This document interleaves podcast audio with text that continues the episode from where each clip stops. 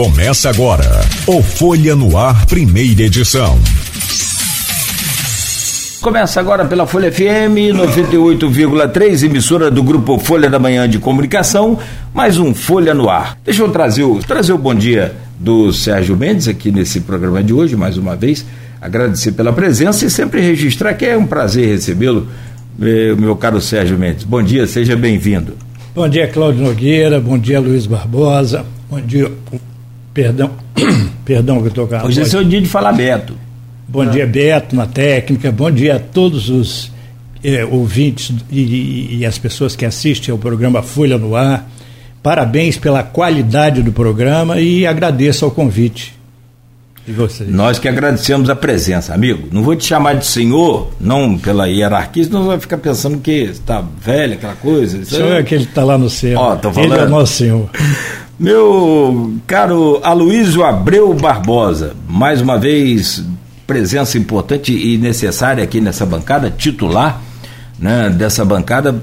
Muito bom contar com você. Bom dia, seja bem-vindo. Bom dia, Cláudio. Bom dia, Beto. Bom dia, Sérgio. Obrigado pela presença. É, Sérgio, Nogueira quer chamar você de senhor, mas você, mas você não pinta cabelo, não, né? Não, ah, ele pinto não. É, tem gente que não é bancada que pinta, né, Beto? É verdade. Ah, é? Você pode, olhando, você vai ver. né? Tá certo, é. tá certo. Não tem como. Grecinho 2000. e quando tá correndo? Na, com é, suor. Vira Lincoln. a barba só brota aqui. aqui sem bigode.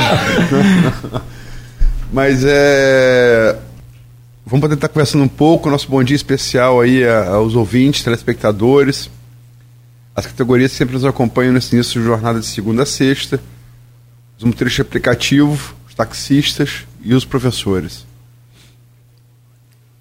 Sérgio, é, você há algum tempo, pelo menos esse ano, estamos agora no, no dia 9, terceiro mês do ano, você começou a colocar em, em redes sociais algumas, algumas, alguns feitos do seu governo.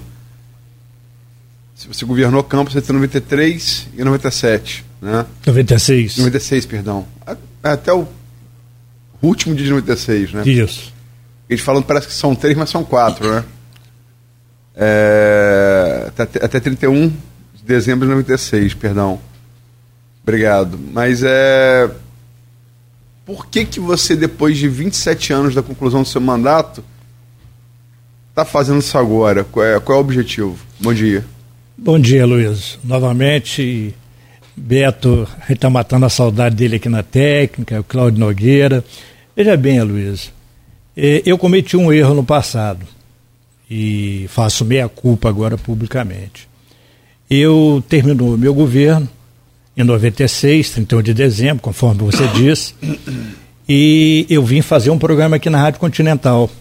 Fiz um programa durante um ano e meio, mais ou menos, até o momento de eu, eu sair candidato a deputado estadual em 98. Eu tive que sair do programa, três meses antes, se eu não me engano, era lei na época. E aí saí do programa, fui candidato a deputado estadual. E naquela candidatura, o que, que aconteceu? Eu fiz um programa, eu, primeiro que eu tive um rompimento com o ex-governador Garotinho, isso já em, no, no, início de 95, e aí eu fui oposição a ele de 95 em diante.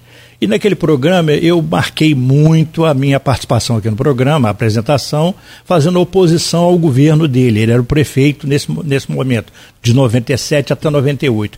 E foi no período que ele estava em plena ascensão e eu fazendo toda aquela oposição e a cidade inteira, vamos dizer assim, a favor dele. Ele teve mais de 80% dos votos válidos aqui em Campos para governador. E em 98 fui candidato a deputado estadual pelo PMN, tive 4.230 e poucos votos. Perdi aquela eleição e vi que o que eu estava fazendo na leitura popular, eu estava indo na contramão. Mas, no meu íntimo, eu achava que eu estava correto, eu tinha, achava não, eu tinha convicção de que estava correto, de que o garotinho ele não tinha um projeto é, coletivo, ele tinha um projeto de projeção pessoal, eu até estava agora pela manhã vendo uma entrevista do Bial com o vice-presidente é, vice-presidente da República atual, o, o ex-governador de São Paulo, Geraldo Alckmin. o Geraldo Alckmin, isso me fugiu aqui na memória, e ele dizendo que muitos políticos, e eu concordo com isso, estão muito mais preocupados com a autopromoção do que com a gestão. E percebi isso claramente eh, nos governos por onde o garotinho passou. E aí, eu, naquele momento, quando perdi aquela eleição, e falei, pensei para mim, na minha reflexão, pensei para mim, lambendo as minhas feridas, e na minha reflexão eu pensei, eh, vou sair do cenário eleitoral, não vou ser candidato, e vou trabalhar é, nos bastidores da política, como eu fui presidente estadual do PMN, fui presidente municipal do PMN, e aí disse na época, na direção nacional, na direção estadual do PMN, se houvesse uma aliança com o com o então governador Garotinho, eu sairia do partido, e eles falaram que não haveria essa possibilidade, mas mais na frente um pouquinho, o, a direção nacional e estadual fez uma composição eh, com o governador Garotinho, e aí eles falaram, ó, o Garotinho quer conversar com você no Palácio. Ele gosta muito de você, então você, olha, estou é, saindo do partido, eu não caminho com quem eu não acredito politicamente, e aí eles acharam que eu estava até blefando, pô, você não vai fazer isso, a gente gosta muito de você, você tem uma, uma boa participação aqui no PMN, e eu saí do partido. Agora, em 98, Luiz, o que eu também me prejudicou muito, primeiro foi aquela campanha difamatória que o Garotinho fez. O Garotinho passou um ano e quatro meses como prefeito de 97 até abril de 98, quando ele teve que sair da prefeitura para ser candidato a governador, ele diuturnamente, em todos os veículos de comunicação, em todos os lugares que ele ia, ele disse que eu roubei, que eu saqueei a prefeitura, que eu deixei a prefeitura toda endividada. Ele falou uma série de impropérios sobre a minha pessoa e que isso é, ensejou uma ação minha contra ele por danos morais em 97. Veja bem, em 97 eu entrei com uma ação de, é, de danos morais contra garotinho.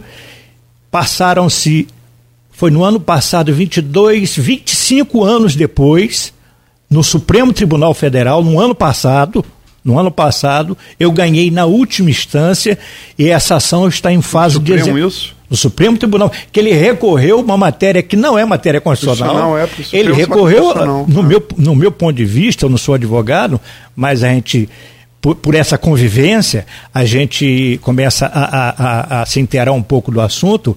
É, para mim foi litigância de má fé, porque não caberia um recurso Supremo, ao Supremo Tribunal Federal, porque não é matéria constitucional, mas ele recorreu até o STF e perdeu. Na verdade, eles estavam postergando a decisão final. O Supremo Tribunal Federal deu a sentença final, ganhei a ação.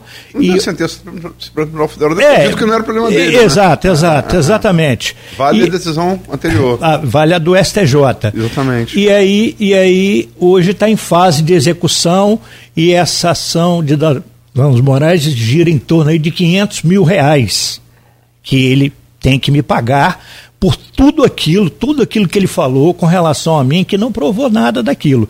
Então eu saí do circuito por causa disso, mas eu, eu meu erro foi o seguinte. Eu, aí Arnaldo Viana já era prefeito, garotinho governador. Arnaldo Viana pegou um período onde tinha muito recurso, entrou muito dinheiro de royalties, entrou participação especial que não existia na minha época, e eles. É, é, é, é a gente sabia que aquela reeleição de Arnaldo era uma reeleição praticamente certa, era pulo de 10. Mas eu tinha que ser candidato ali, para quê?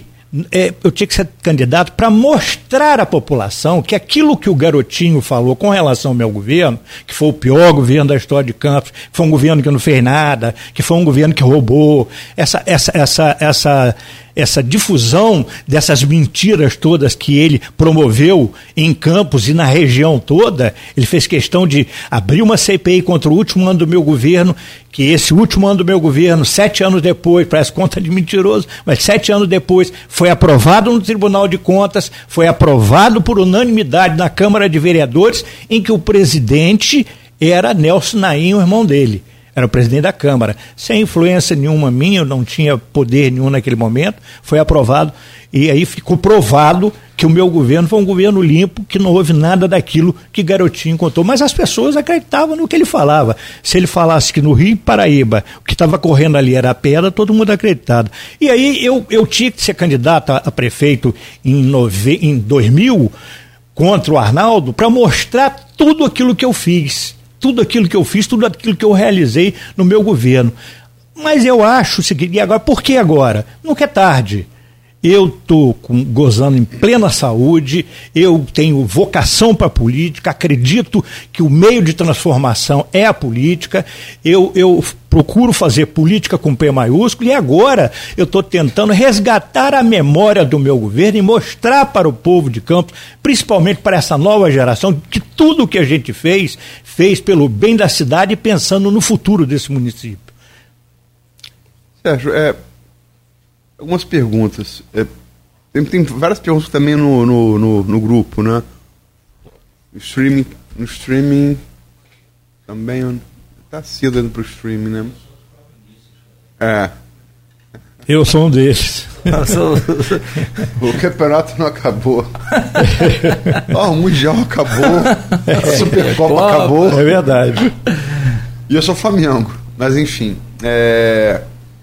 Algumas perguntas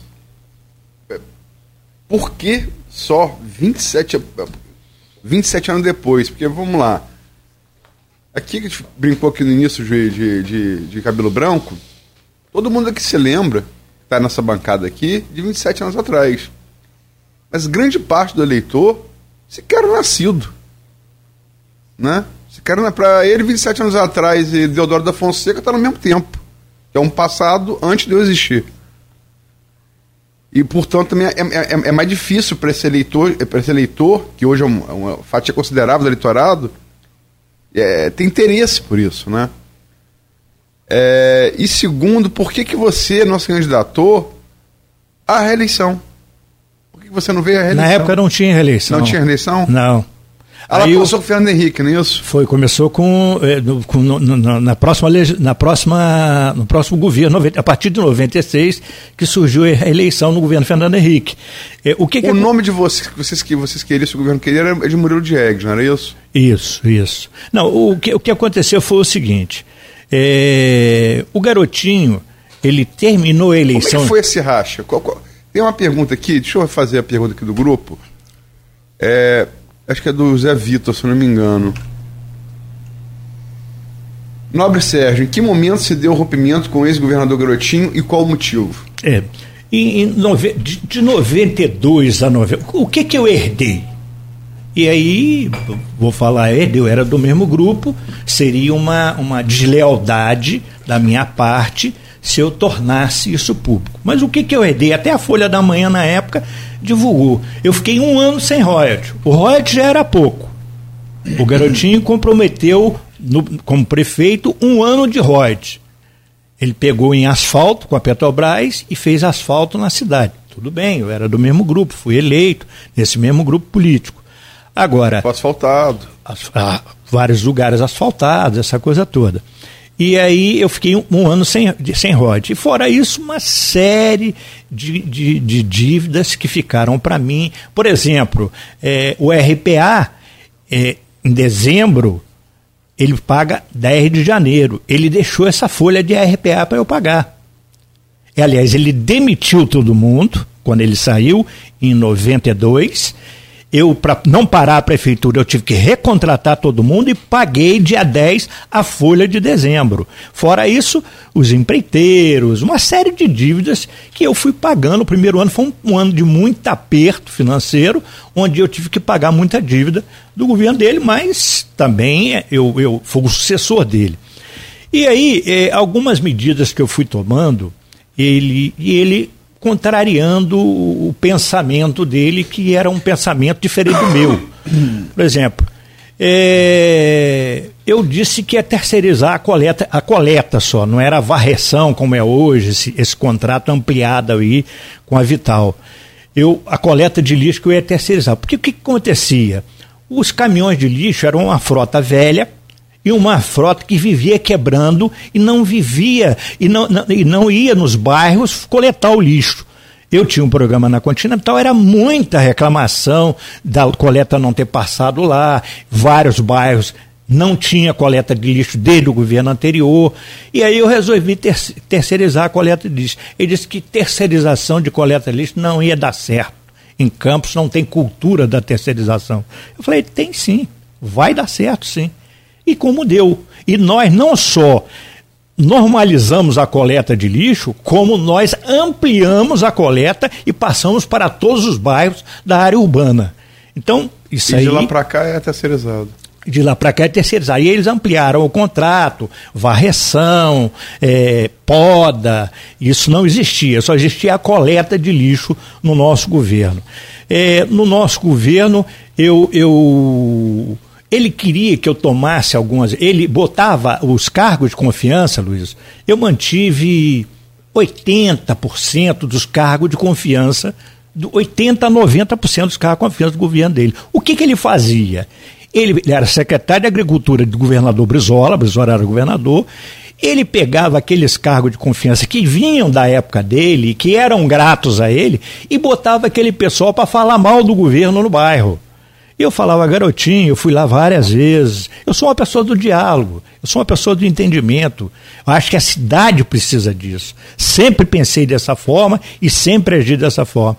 E aí eu falava, garotinho, para de botar o pessoal para falar mal do governo, para de fazer isso. Você tá, é, é, é, tá, O governo é nosso, é do partido, do PDT e tal. Cheguei a Brizola, fui a Brizola e falei isso com, com o governador. Falei, governador Brizola, está acontecendo isso lá em Campos tal. Mas o, o, governador Brizola, ele conhecia muito mais garotinho, por ter se destacado. Do que você. É, do que a mim. E aí é, é, foi acontecendo esse tipo de coisa. Quando o garotinho perdeu a eleição, aí fiz a campanha dele no norte e noroeste, meio contrariado por essas coisas que ele vinha fazendo, por essas pressões que ele vinha fazendo com relação às pessoas e, e mandando falar mal do governo, e aí é, ações que eu, é, que eu, que eu que eu determinava no meu governo, que ele dizia que ele não concordava. E aí, um dia eu falei assim, garotinho, independente do que está. O meu governo tem uma aprovação. Eu sempre fiz pesquisa. Toda a vida trabalhei com pesquisa. E fiz a pesquisa do Ibope. No primeiro ano eu estava com quase. Eu estava entre bom, regular e ótimo, estava com 87, 88 de aprovação. Eu falei, garotinho, a aprovação do governo está aprovada aqui no, na pesquisa do Ibope isenta. Aí ele disse, ah, mas eu não concordo com a pesquisa. Ele é secretário de Agricultura do Estado. Na, na, aí ele me disse a seguinte coisa, aquilo ali foi um baque para mim. Ele falou assim, eu falei, garotinho, independente de qualquer coisa, se eu estivesse errando, eu sou seu amigo, sou seu parceiro, e gostaria que a recíproca fosse verdadeira. Ele olhou para mim muito sério e falou assim, na política eu não tenho amigo, se não fizer a política que eu concordo, eu tô fora, tá fora para mim. Eu falei, quer dizer que você pensa assim, né? Eu falei, é, eu penso assim, eu saí dali muito frustrado, só. Eu acho que esse cara, na verdade, ele quer me detonar mesmo. E aí, bom, fiz a campanha dele de governador no Norte e Noroeste. Eu terminava o expediente aqui, Luiz, todo o comício no Norte e Noroeste, contra Marcelo Alencar, que ele perdeu a eleição, eu fechava os comícios. Fechei comissão Fidelis, fechei comício em Italva, fechei em Santo Antônio de Pádua, que é lá na ponta do, do estado, que é lá na ponta, depois de um expediente cansativo, eles me esperavam para fechar o comício. Fiz tudo aquilo e ele, depois, terminada a campanha, ele perdeu a eleição para Marcelo Alencar, ele me disse que eu fiz pouco, que eu fiz muito pouco pra, pela campanha dele. Aí ele, ele começou, e como ele ia voltar, não tinha reeleição, ele ia voltar a ser candidato a prefeito de Campos, ele começou aí para os veículos de comunicação a meter o pau no governo, a falar mal do governo. Aí não tem como. Aí depois ele começou a falar mal do secretário, de ver que o governo é o governo de corrupto, que o secretário de transporte era ladrão, que desse gênero, é, críticas desse tipo. Ele, presidente do PDT em Campos, e eu, prefeito do PDT. Fui ao governador Brizola, o Brizola já não estava mais no governo do Estado, era o Nilo Batista, porque o Brizola saiu candidato a presidente e perdeu a eleição. Fui no apartamento do governador Brizola em Copacabana, disse para ele que Garotinho estava destruindo o partido em Campos, que estava batendo no governo do PDT, que eu era do PDT, e Brizola na época, saí dali da, da casa Brizola, tive que ir na Alerj, Brizola liga para Garotinho, por acaso eu encontro com o Garotinho na Alerj nesse mesmo dia, e Garotinho, ó, você fez papel de bobo lá com Brizola, você, é, Brizola me ligou e disse, falou, olha Garotinho, cuidado que o menino tá querendo cortear o alambrado. Aí eu fiquei muito chateado com aquilo, eu falei, ó, não tem mais espaço para mim. Já que o, o líder maior do partido não está é, me ouvindo, eu saí do PDT. Foi isso que aconteceu. E aí, e, Garotinho tentou o tempo todo, porque ele sabia da aprovação do nosso governo, ele tentou o tempo todo que eu fosse para o palanque dele, de prefeito. Eu falei, Garotinho, depois de tudo que você fala do governo, você me quer no palanque, você vai ganhar a eleição. Não precisa de mim nessa, nessa cama. Não, Sérgio Mendes, vambora, vou desarma, vem pro meu palanque. Eu falei, eu disse para ele textualmente, garotinho, eu não acredito em você. Você tem um projeto pessoal, você não tem um projeto coletivo, você tem um projeto, você quer voltar para Campos para se promover novamente e para usar de alguns, eh, eh, algumas art, artimanhas para voltar a, a, ser candidato a governador e eu estou fora. Esse projeto eu não concordo, eu estou preocupado com a cidade, estou preocupado com o futuro de Campos. E aí ele tentou, tentou, tentou, tentou, a Folha da Manhã estava lá cobrindo um dia teve uma reunião na 21 de abril, onde era a sede do PDT, onde foi a casa do garotinho e da Rosinha. Essa reunião foi a portas fechadas, saímos dessa reunião, aí ele disse, então você indica o, o vice. Aí eu falei, então tá bom, vou indicar o vice, porque eu sabia que ele ia ser candidato a governador e ele ia deixar a prefeitura nas mãos Poderia do vice. Ser. Daí meu interesse em Murilo Diegues, que eu tenho certeza que essa cidade seria outra se a, a, a, prefeitura fosse para as mãos dele. Mas o garotinho, eu apontava um vice, ele dizia, ah, esse não, por causa. Aí arranjava um pretexto. Depois eu, dizia, eu indicava outro vice, ele dizia, esse. Aí ele queria. Aí ele, o que, é que você acha de Bete Couto? Eu falei, acho ótima. Ótimo, foi boa, foi minha secretária de educação, mas não é a minha candidata vice. Você disse que eu vou indicar.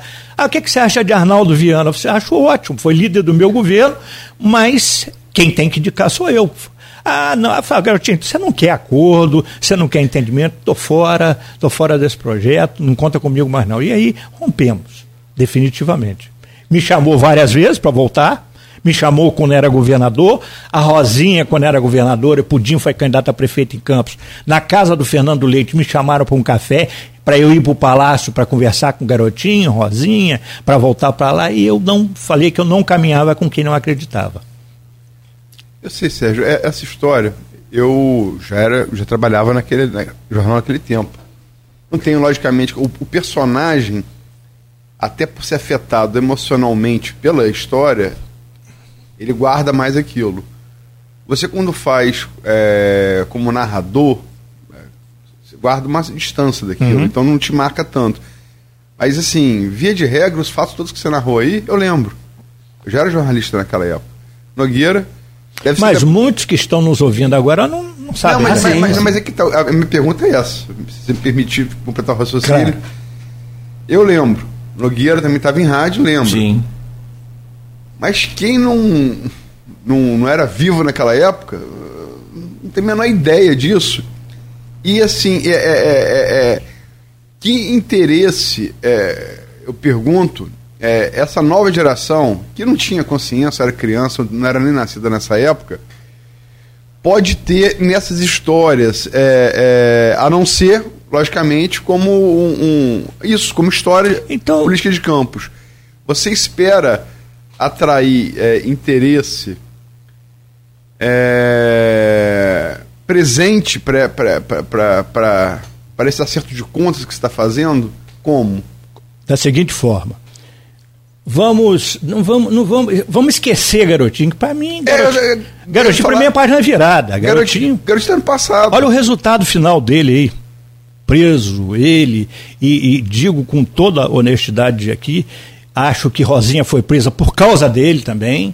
A culpa foi dele, porque ela assinava o que ele mandava ela assinar quando ela foi prefeita, e aí o resultado foi isso. Ela foi uma vítima dele também, mas eles se entendem lá, é casal, e não quero me meter na vida deles. Agora, o que eu quero dizer para vocês é seguinte: vamos fazer um comparativo. Nós estamos no ano de 2023. Vladimir já vai para dois anos e meio de governo. Em dois anos e meio de governo, eu já tinha calçado e asfaltado mais de 300 ruas no município de Campos. Com, e aí atualizado, tá? Atualizado. 1 milhão e 900 de royalties.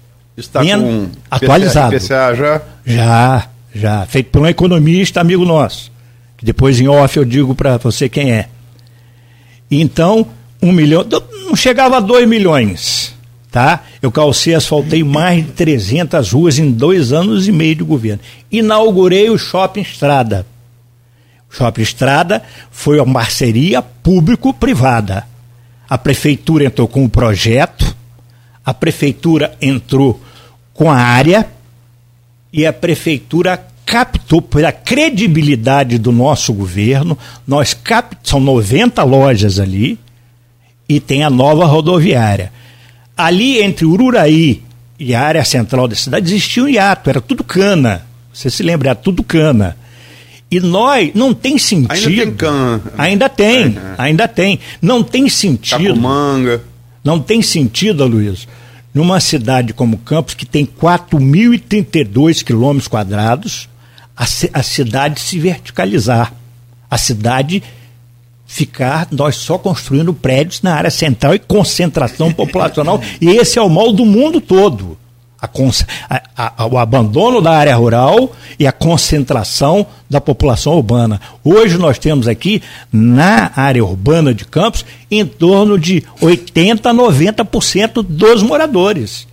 Nós temos aqui, eu tenho dados aqui, está aqui, dados do DataSUS, de até 2020, está aqui nas minhas mãos, que você pega, você tem 511, vamos ver agora o censo o que, que vai dar, 511, você tem 480, 460, perdão, de moradores na área urbana, de 511 mil habitantes. É, é o que está aqui nos dados aqui que a área urbana que foi atendida pelo saneamento, considerada área urbana pelo DataSUS. Aí tem, porque, a, porque o travessão hoje não é mais área rural. É porque tem que entender o que, que é, desculpa. Goitacazes não é mais área, área rural, travessão é, não é mais área rural, Ururaí não é, é, é área urbana. A cidade cresceu. Travessão, Aí, acho que ainda tem guarda assim, opinião. Guarda os costumes, mas ali é, não, a cidade já se ampliou. É, o, o, o Uraí realmente não. Agora, agora vamos lá. Aí existia um hiato. casa era urbano. Aí vamos lá, vamos lá. Existia um hiato, ah. existia um hiato ali. Até porque, é. desculpa, Ururaí e, e, e, e Goitacazes, diferente de travessão, você não tem mais área, você não tem hiato urbano. É, um, é direto, né? Uhum. A Agora, travessão não, travessão você tem. De Ururaí até aqui a área é, central, um... aquela área toda não existia nada, não existia nada, era só cana, cana e cana.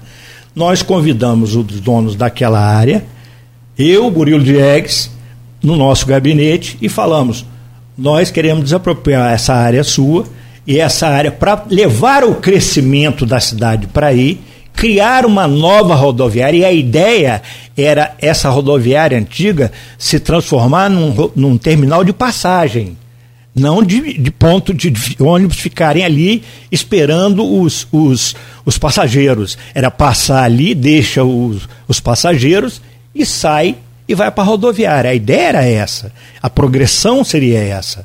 E aí todo mundo lá para o shopping estrada, com área de ampliação, tudo isso estava previsto.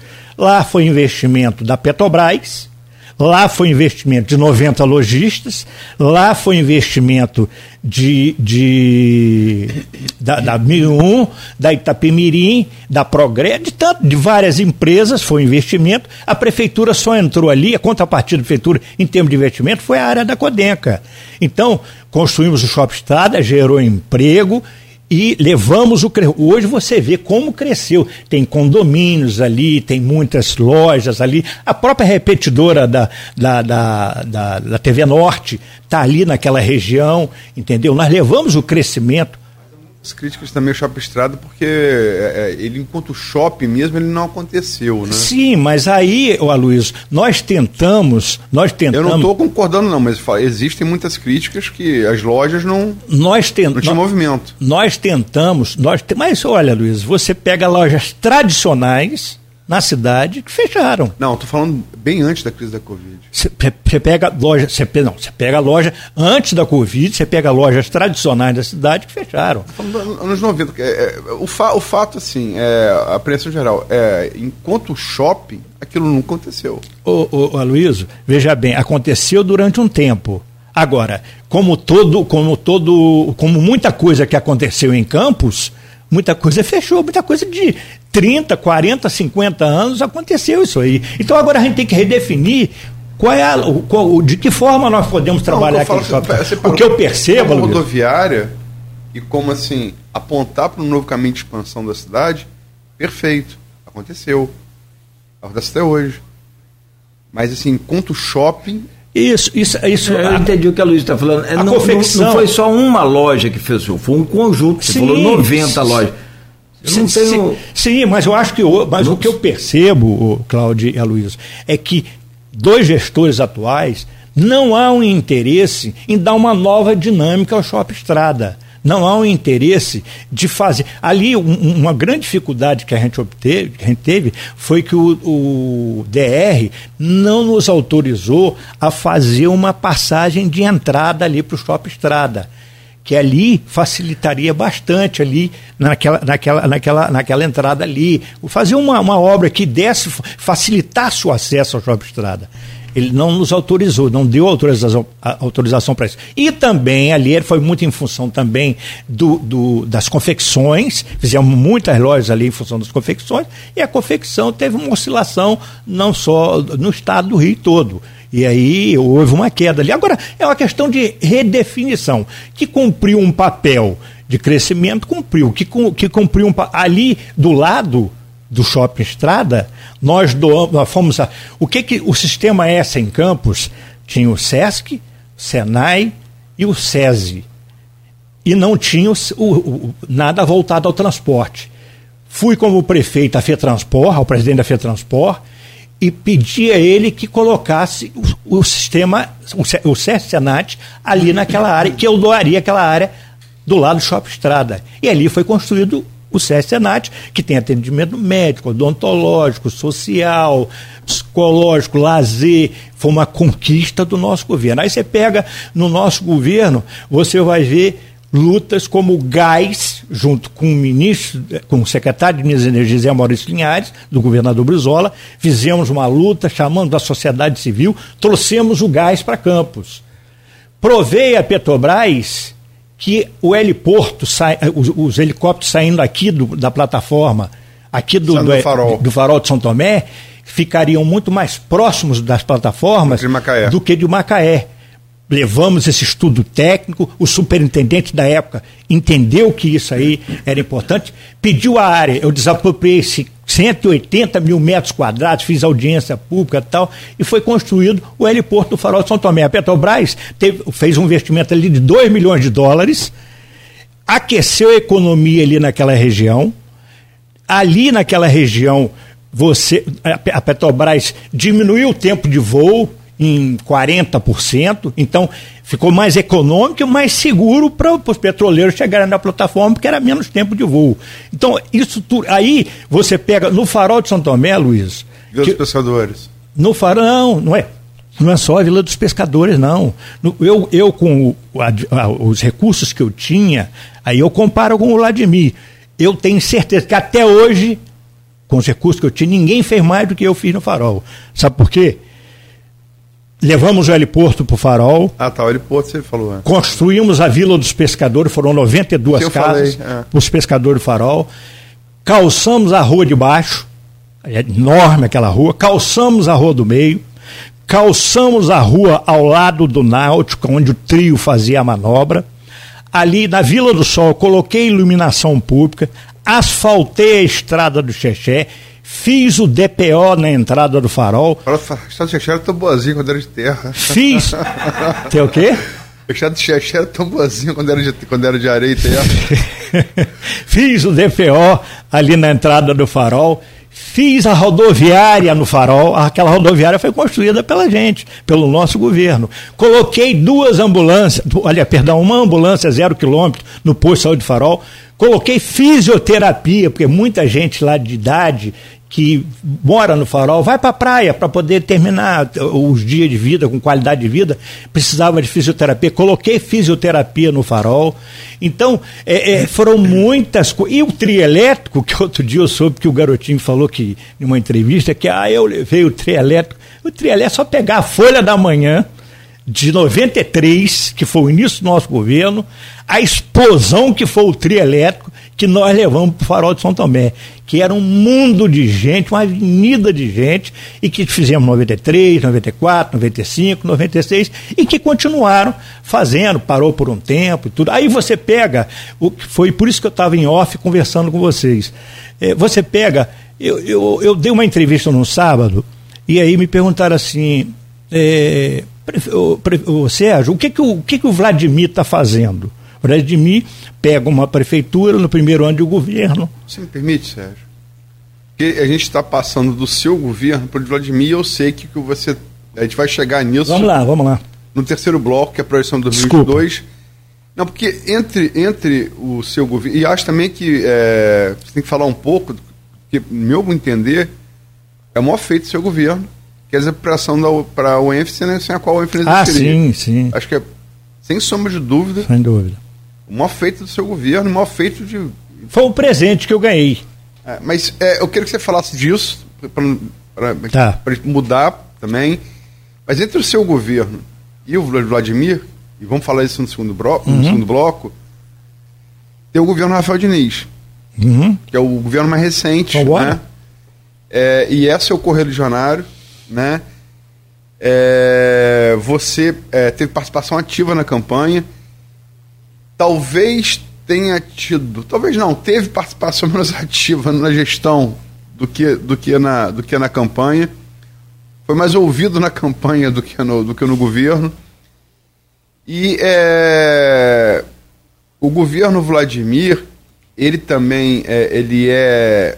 Talvez seja melhor avaliado, logicamente é um governo na metade, a gente só sabe que vai ser o governo ao final mas talvez tenha hoje uma avaliação melhor do que o do Rafael por, por causa da comparação. Né?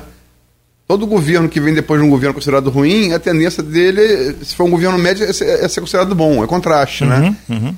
Então, fala um pouco da UENF, que no meu entender, no meu entender, modesto entender, eu vivi aquilo, é o maior feito do seu governo, aquela desapropriação, é, não só para Campos como para a região, e um pouco da avaliação que se faz do governo Rafael se você concorda que você foi mais ouvido na campanha do que no governo, quais for, qual o legado, além do seu governo, o legado do governo Rafael Diniz, no seu entender? Olha, Luiz, é, no dia 7 de janeiro de 93, eu faço ano dia 7 de janeiro. Na primeira semana do meu governo, dia 7 de janeiro de 93, esteve em Campos almoçando comigo no Palace Hotel o professor Darcy Ribeiro. E aí almoçamos, conversamos, ele falou assim, prefeito, eu quero te levar na área que precisa ser desapropriada, desapropriada para a construção da Universidade Estadual Norte Fluminense. Aí me levou naquela área, mostrou aquela enormidade, cana, uma área baixa e com muita cana. E aí ele falou assim, prefeito, aqui nós precisamos, nós vamos precisamos desapropriar 500 mil metros quadrados. Depois ele virou para o outro lado e falou assim: prefeito, depois nós vamos desapropriar mais 500 mil metros quadrados desse outro lado para ampliação da universidade. E eu, naquele primeiro ano de governo, primeira semana do governo, eu cheio de dívidas, cheio de coisa na cabeça. Falei, meu Deus do céu, como é que eu vou desapropriar esse negócio e pagar essa terra? E ali dentro, um, um, um dos donos daquela terra é Laís Cardoso, Cardoso, minha professora, que eu amo, amo de coração, a grande mestre. E aí eu, eu, o meu, meu receio era desapropriar aquela área e nada acontecer, né? Aí eu fui ao garotinho, uns dias depois que o Daci falou aquilo, perguntei ele, olha, e por incrível que pareça, olha, essas são as contradições do garotinho. Ele vai negar publicamente isso, mas ele me disse textualmente. Eu fui ele perguntei, garotinho, se teve comigo, pediu para desapropriar 500 mil metros quadrados, mas eu não quero desapropriar, criar uma animosidade com, principalmente com Laís Cardoso, e depois não acontecer nada. Aí ele falou, não, desapropria não, que isso aí é devaneio de Darcy Ribeiro. Ele falou assim comigo. Aí depois fui a outra pessoa do governo, que também fazia essa interface, e aí foi Carlos Augusto Siqueira, secretário de obras, ele também falou a mesma coisa que o Garotinho. Aí eu, eu nunca me dei por. Eu sempre gostei de ouvir várias opiniões. Para a gente formar um juízo de valor, e às vezes erra, é bom ouvir várias pessoas, várias correntes. Aí eu ouvi a professora Ana Lúcia Boinar. E ela, muito emocionada no, no meu gabinete, ela falou: pelo amor de Deus, prefeito, desapropria, porque isso aí é uma coisa séria, a Universidade do Terceiro Milênio. Aí explicou o que, que teria ali dentro, essa coisa toda. Eu falei, Ana Luz, posso desapropriar? Pode. Desapropriei, entreguei ao governador no dia 28 de março, aniversário da cidade.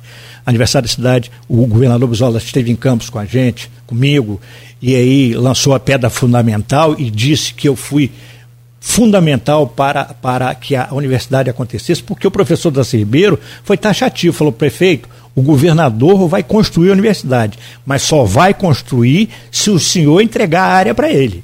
Se não entregar, não tem universidade. Ele falou assim comigo nesse dia lá, lá em frente àquela área lá. E aí desapropriamos. Na agosto daquele mesmo ano de 93, o governador Brizola volta no, em, em Campos e inauguramos a Universidade Estadual Norte Fluminense. Então, como foi dia 7 de janeiro esse encontro meu com Tassi Ribeiro, eu digo que foi um presentaço. Foi o melhor presente que eu ganhei na minha vida e ter desapropriado. Aí falar, a universidade é, é, é obra, de, é, é, é, é vitória de Sérgio. Não. A universidade é vitória da sociedade civil organizada, de muitos políticos que lutaram pela universidade, da, do Grupo Folha, que encampou essa luta também, e outros jornais da época também. Então a universidade foi uma luta nossa. Moreira, antes de, sair do governo, deixou assinado Isso. É, o, o, ato de criação da universidade, né? Quer dizer, Brizola pegou e deu para Darcy, Darcy concebeu, Isso. que hoje é o ENF. Exatamente. Mas o ato administrativo de, de criação da Universidade de Moreira, eu estava presente, Moreira, Moreira Franco, Foi isso mesmo. assinou isso no, no, no auditório do Auxiliadora, no final do seu governo. Foi isso mesmo. É uma construção coletiva, né? Isso, com certeza. E com certeza. governo Rafael. Mas acho que fui decisivo sim, sim, em sim. função da desapropriação. Que ele o falou para mim, se, se, não desapropriar, não tem universidade. E, e o governo Rafael? É, o governo Rafael, e aí, veja bem, antes, é, você vê como é que os astros, como é que conspiram, né? Os astros. É, eu, eu, em conversa com o Conte, o Rafael ainda não tinha muita aproximação com o Conte Bittencourt, que é o presidente estadual do Cidadania, na época é PPS, PPS. Na época PPS. Eu, em conversa com o Conte, Rafael se destacando lá na Câmara como oposição e tal, eu falei, olha, vamos fazer uma pesquisa qualitativa. Eu sempre fui de pesquisas, conforme eu disse para você. Eu não acho que a pesquisa ganha eleição, mas você a pesquisa... Aprendeu-se um garotinho, né? Hã? Aprendeu-se um garotinho. É, mas o, o garotinho era muito de quantitativa. Essa quali foi depois com o Murilo, com o Murilo Diegues. Mas a quantitativa, sim, é, garotinho. Quem, quem introduziu. Agora, a metodologia. Quem, da... quem introduziu pesquisa em política de campo foi o garotinho. Sim, sim, sim. Ninguém trabalhava com pesquisa. Ele trabalhou e aí eu continuei no meu sim. governo e Murilo claro. também saca muito. Aí Murilo, aí a, a, a Cândido Mendes nos ensinou a metodologia para fazer a política quantitativa e aí formamos o nosso grupo para fazer a política quantitativa. Hoje a gente tem domínio é, de, de, de, desse trabalho, de como se faz a pesquisa quantitativa. Quantitativa, quantitativa. A qualitativa, aí fizemos uma quali e vimos que o Rafael era muito desconhecido, mas que ele estava em ascensão, que ele tinha muita chance e que a população queria uma coisa nova. E aí Conte, por diversas vezes, falou assim comigo, Sérgio, eu levava Rafael, que muita gente falava que eh, o Pisciani, o Jorge Pisciani, estava negociando lá, pra, porque Pudim foi candidato do MDB, o Pisciani estava no MDB. Estava conversando com o Conte lá na Assembleia para poder levar o PPS para apoiar o Pudim. Aí Rafael ficava inseguro, aí levava o grupo dele, eu levava a Conte. Aí Conte falou: Ó, você é candidato, você só não é candidato se você não quiser. E Conte, depois que ele saiu, falava assim comigo: Sérgio, Rafaelzinho é a joia da coroa. Não é muito cedo para ele ser candidato a prefeito. Não é melhor ele ser candidato à reeleição de vereador, depois ser candidato a deputado estadual e depois ser candidato a prefeito? Eu falei, ó, oh, Conte, chance nós temos agora de ganhar a eleição. A pesquisa está apontando isso. Aí fizemos uma nova pesquisa mais na frente e um dia, Rafael, fizemos duas qualitativas, é, apontando a mesma coisa, já mais próximo da, da, da, das convenções. Aí, Rafael, um dia lá em casa, é, ele chegou para mim e falou assim, prefe... o, o presidente, me chamava de presidente, me chama até hoje, presidente, é, eu não consegui trazer nenhum partido para nossa aliança. E se o PPS ficar sozinho? Eu falei, sai candidato, que a hora é essa que agora você ganha com ou sem aliança. Aí depois veio o PV e veio o, o, o Rede. E veio o Rede. E veio o Rede. Aí, mas se a gente tivesse, olha só como é que são as coisas, se a gente tivesse Conte, a, a, insegurança de Conte Bittencourt era que Rafael podia deixar, ele seria vereador novamente e prefeito podia perder a eleição e aí ficar sem mandato. A insegurança dele era essa. Mas se a gente soubesse o que Rafael ia pegar nos quatro anos, era melhor ter seguido o Conselho de Conte. Rafael ter sido candidato à reeleição de vereador, depois candidato a deputado estadual se ganhasse, candidato a prefeito, e agora ele seria prefeito com essa bolada toda de dinheiro que a prefeitura voltou a ter. Rafael pegou, primeiro ano, 1,7, 2017, ele pegou uma arrecadação de 1,7 bilhões. Bilhão.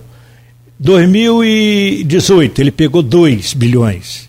2019 ele pegou 1,9 bilhão. E 2020 ele pegou 1,75. Tá falando de renda, renda petrolífera. Arrecadação toda, toda, não, total, total, total. Se você mas, quiser. Aí, mas, mas aí é o grosso é renda petrolífera, né? É, é, ali tem 40%, 50%. O preço do petróleo está bem. É, é isso aí. Isso aí o, o, petróleo desceu no mercado internacional e essa dependência do petróleo é um perigo constante Havia para os municípios. Verdade, desde 2014, né? É que se lembrar que em dezembro de 2014 ele despenca o Brent e de janeiro de 2015 a primeira consequência é acabar com o plano de saúde do servidor. É, 2014. Isso, isso, e com aí Rosinha. Vem, vem as vendas futuros, garotinho, isso, 2014. Com, isso, com Rosinha ainda. E aí ele vem, continua, continua descendo. Exatamente. Foi a guerra da Ucrânia agora que e o, botou ali em cima qual de novo. foi o erro? Eu, qual foi o erro de Rafael? Primeiro que eu não, eu, eu não quis entrar no governo porque eu achava que era uma nova geração, um novo pensamento, acreditei né, que faria uma coisa diferente. Qual foi o grande erro de Rafael? o que Rafael faz de melhor: conversar, dialogar, trocar ideias, ir ao encontro das pessoas. Rafael se fechou no SESEC com o grupo dele, entendeu? E aí ninguém sabia do que estava acontecendo. A cidade toda não sabia o que estava acontecendo. E isso aí trouxe um problema seríssimo e, e afundou politicamente Rafael. Eu acho que faltou uma, uma transparência nessa relação, entendeu? E contar para as pessoas o que estava acontecendo. Chamar a sociedade para ver. Eu disse isso várias vezes. A pesquisa dizia isso. Eu disse e a pesquisa dizia. Murilo disse outros disseram. E Rafael, ele ouvia mas não, mas não assimilava. Ele ouvia, ele achava que estava tudo bem, e aí eu não sei se ele, ele ficou com receio de ir a, a população, e a população rechaçá-lo, a população. Como acabou acontecendo naquele episódio do HGG ali com é, o Nietzsche, governador. Mas eu acho que ali houve uma manobra ali, eu acho. Houve uma manobra de grupo ali. Bom, ele estava já num desgaste grande, estava num desgaste grande. Vai ter uma história de. de vou citar aqui, é porque o em off, de um vereador que com mandato em busca de reeleição, é vereador conhecido, eu não vou dizer se conseguiu ou não, senão você vai saber quem é, que foi entrar numa comunidade em Campos com Plástico de Rafael e não pode entrar não. Sim. É... Acredito que sim. Não, eu estou falando da história fato. Não, não tem é, dúvida é um não. Ah. Não tem dúvida não. Eu sei que é, ele saiu muito impopular. Com a, com a, com a C- da IE as classes femininas sim, daí, é, sim. É, é, acho, acho que houve uma frustração muito grande.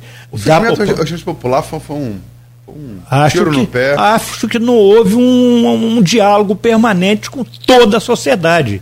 Eu estou falando com as associações de morador, com todo mundo. Abriu o jogo. Você falou isso com ele? Falei, cansei. Eu, Murilo, cansamos de falar isso, fizemos reuniões e reuniões, reuniões, mas ele ouvia, mas ficava trancado dentro do SESEC. E aí eu acho que ele, ele pagou caro por causa disso aí.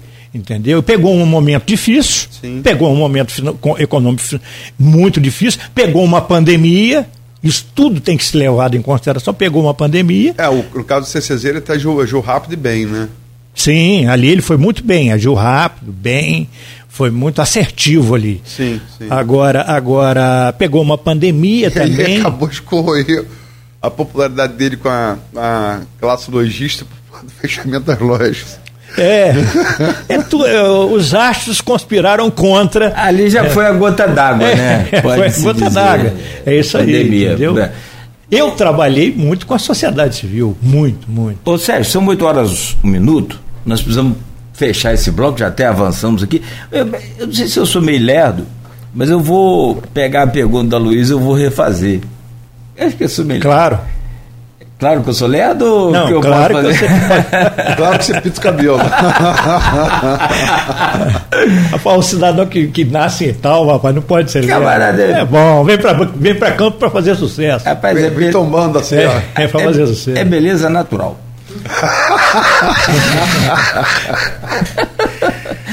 Quinta-feira, hein? É véspera de sexta pra gente emendar esse É, pra final de verão relaxar, aí. isso É. mesmo.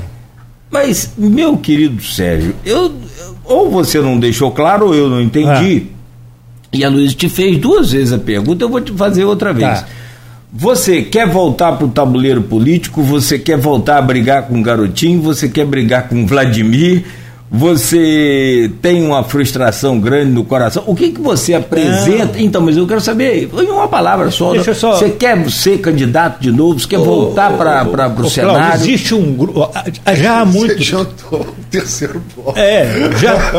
É, Eu pedi a não fazer a isso. não, Luísa perdão, perdão. Então você responde no terceiro bloco. Tá certo, tá Não, certo. então abre- vamos abrir o segundo com essa resposta. Boa. Mas vai intervalo agora ou vamos, vamos Não, continuar? vamos ao intervalo. Porque a Luiz perguntou, mas você. Ah, Não, eu, eu, queria fazer, eu sabia que ia chegar esse final, por isso que eu armei o, o- o- Sim, o sim, bloco- sim. os blocos nessa conexão. E eu queria antecipar o Você terceiro bloco. segundo, Nós segundo. vamos tomar uma aguinha pra, e Um voltamos? café. Um Tá café bom. e uma água. E fica essa conexão, então, para o segundo ou terceiro? Não, faz segundo logo o bloco. segundo. Aí a gente vai emenda. Talvez faça um bloco só, são 8 e 3. E tem também aqui o pessoal que está participando. Tem a muita história... pergunta também. Tem, tem, É, tem, é. tem. Tem história de campos aqui, tem muita coisa e tem o intervalo. Eu, o, o Aloysio preparou né, todo o assunto para que fosse direcionado para o terceiro bloco, né? E como ele, meu pai falava, né, meu filho, vê a cama que você está arrumando para deitar, forra um lençol direitinho, ou então você vai deitar numa cama de espinho. A Luísa forrou o lençol e eu que deitei ao invés de. Acabei tentando é, apurar mais o assunto, que seria no terceiro bloco, e a gente combinou então para reverter e fazer no segundo bloco. E eu te fiz a pergunta para quem está chegando agora, ou para quem está acompanhando o programa é, desde cedo, só vou refazer aqui a pergunta. Claramente, com todo esse, esse, esse conteúdo que você está apresentando de legado aí né, é, nos últimos dias, a sua pretensão é qual? Olha, Cláudio, é, é, conforme eu disse, existe um grupo. Aliás, já há bastante tempo as pessoas falam, Sérgio, por que, que você não se candidata novamente? E eu sempre fazendo aquele trabalho de bastidor. Fui presidente estadual do PMN, fui presidente municipal do PMN, fui candidato a deputado em 98, perdi a eleição, quando um garotinho foi governador. Eu talvez fosse um dos maiores opositores a ele aqui em Campos. Isso, com certeza, me tirou voto. O próprio Arnaldo também estava aliado com ele. E aí, onde eu ia, eles iam lá e buscavam as pessoas e tiravam esse apoio de mim. Enfim, mas passou. E, e aí, é, eu tenho refletido muito. Eu estava até outro dia conversando com a Luísa pelo telefone. Eu estou com 64 anos, graças a Deus, com muita saúde. E gosto da vida pública e acredito na vida pública. Acredito que a gente tem muito a contribuir por essa cidade. E aí me deu aquele clique. Sérgio, por que, que você não mostra tudo o que você fez e por que, que você não tenta é, ser prefeito? Às vezes as pessoas. Per... Ontem mesmo, estava caminhando. Só, um segundo, só para esclarecer, esse clique foi anterior à nossa conversa. A nossa conversa. Ah, não, antes, antes, antes, antes, com certeza. Mas aí as pessoas, eu, eu caminho, ontem mesmo, eu caminhando, eu caminho toda manhã, eu caminhando, aí o, o rapaz passou assim por mim, não, não me iludo com essas coisas, mas ele falou, prefeito, como é que tá? E aí, quando é que você tem a, Quando é que você é candidato? Não, não tem, essas coisas não. Olha, quem me viu, a Luiz me viu, a Luiz me viu prefeito, Beto me viu prefeito, de, com, eu com 34 anos de idade, eu governei Campos de, com 30, eu, eu, eu, comecei a governar, eu comecei a governar com 33, aí com uma semana de governo eu fiz 34 anos. De 34 a 37 eu governei. A mesma pessoa. É a mesma idade de Vladimir. E a mesma de Rafael também. E a mesma de Rafael. É, é, é, e, Beto me viu prefeito, viu, eu era a mesma pessoa, não mudei nada, não envaideci, não vai ser agora com 64 anos de idade, com todo o amadurecimento que eu tenho, que eu vou ficar vaidoso. Ah, porque o cara me chamou de prefeito. Ah, porque que ele diz que você tem que ser candidato. Eu acho, uma das coisas é resgatar a história do nosso governo, resgatar a memória do nosso governo, fazer um comparativo de como era é, é, a arrecadação da prefeitura no nosso período e como é atualmente e que eu vejo que os gestores não estão pensando no futuro dessa cidade. Hoje o royalty está lá em cima. Hoje o royalty no mercado, o petróleo no mercado internacional está lá em cima. Mas até quando? Foram criando, foram criando equipamentos públicos nessa cidade, um quantitativo de equipamentos, que se esse royalty descer, não vai ter como manter. Vai ter que fechar muito posto de saúde, vai ter que fechar escola, vai ter que fechar creche. Então nós temos que pensar campos de amanhã, do amanhã. E isso nós fizemos no nosso governo. Eu acho que esse comparativo, a gente é importante que a gente faça nesse momento. Agora, o futuro a Deus pertence. Vamos ver até o ano que vem as coisas se desdobrando. Eu estou ouvindo, estou sendo convidado e estou no Cidadania, estou conversando. Tem outros partidos me sondando também e eu estou conversando, mas não afirmo, até porque não é momento de afirmar nada em termos de candidatura, mas também estou à disposição. Estou à disposição para isso. E com muita garra. Vamos fazer o seguinte, vamos deixar, vamos inverter. A gente já estou no comparativo. É... Vamos inverter esses, esses, esses, esses, blocos. Vamos botar a projeção já de 2024 agora. E depois a gente fala da, do governo Vladimir, pacificação, é, da sessão de Barcelona de pacificação. O assunto se adiantou, se, se adiantou vamos, vamos seguir o rumo. E tem muita pergunta aqui, Sérgio. Tem muita pergunta no grupo. Você deve, você deve ter visto, você faz parte do grupo também. Uhum. É, é, tem várias perguntas, perguntas boas. Tem aqui o José, to, o José Souto Tostes, é advogado é, e blogueiro. Coloca aqui, hoje está em São Paulo, né, mas morou em Miracema, é, conhece bem a região aqui. Eu morei em Campos no mandato dele, está falando do seu mandato como prefeito. Uhum é, é regula com a idade. Né? E lembra como a cidade era, era razo, razoavelmente bem cuidada. Tenho acompanhado as pílulas diárias que ele faz. Prefeito, poderia fazer várias perguntas políticas. Sua relação com esse garotinho e outras mais. Mas faria uma pergunta bem diferente, creio eu. O que o senhor fez como prefeito que hoje não faria caso voltasse a governar uma cidade? A escolha de secretários, aqueles que não podem ser demitidos, que erros são cometidos nessas escolhas. Olha. E é até bom que também que volta um pouco o governo Rafael, né? Olha, o Luiz, veja bem. Eu, e aí no, na avaliação, eu, José. Souto. Sou José Souto, eu na avaliação popular, e feita através de pesquisa, saí com uma aprovação do nosso governo, nos quatro anos do nosso governo. Saiu com, saí com o governo aprovado. Tanto que o garotinho insistiu para que eu subisse no palanque dele e apoiasse ele, para eu, eu apoiasse como candidato a prefeito. E eu que disse que não acreditava mais nele e não caminharia mais com ele naquele período. Como apoiou o governador contra Marcelo Lencar. Mas foi antes, 94. Sim. E ali já estava assim. Um... Sim, mas se você se ele queria seu apoio para o governador, quer dizer que você era bem avaliado. Ah, sim, sim, sim, ele com certeza. o apoio do prefeito mal Com certeza, com certeza, com certeza. E aí, é, é, qualquer secretário pode ser demitido. Claro que qualquer secretário pode ser demitido, desde que ele não esteja correspondendo à expectativa do, do prefeito. Agora, errar, todo mundo erra. Às vezes você erra é, na escolha da sua companheira. E aí hoje, é, no mundo moderno, você separa e aí casa novamente. A companheira pode chamar a mesma, a mesma coisa de você, não raro. não, verdade, verdade. Não, eu falo você, Sérgio, de você, é, homem, né? A recíproca, a recíproca, claro, a companheira e o companheiro também. A gente não pode ter como reação esses absurdos que a gente está vendo na cidade de Campo.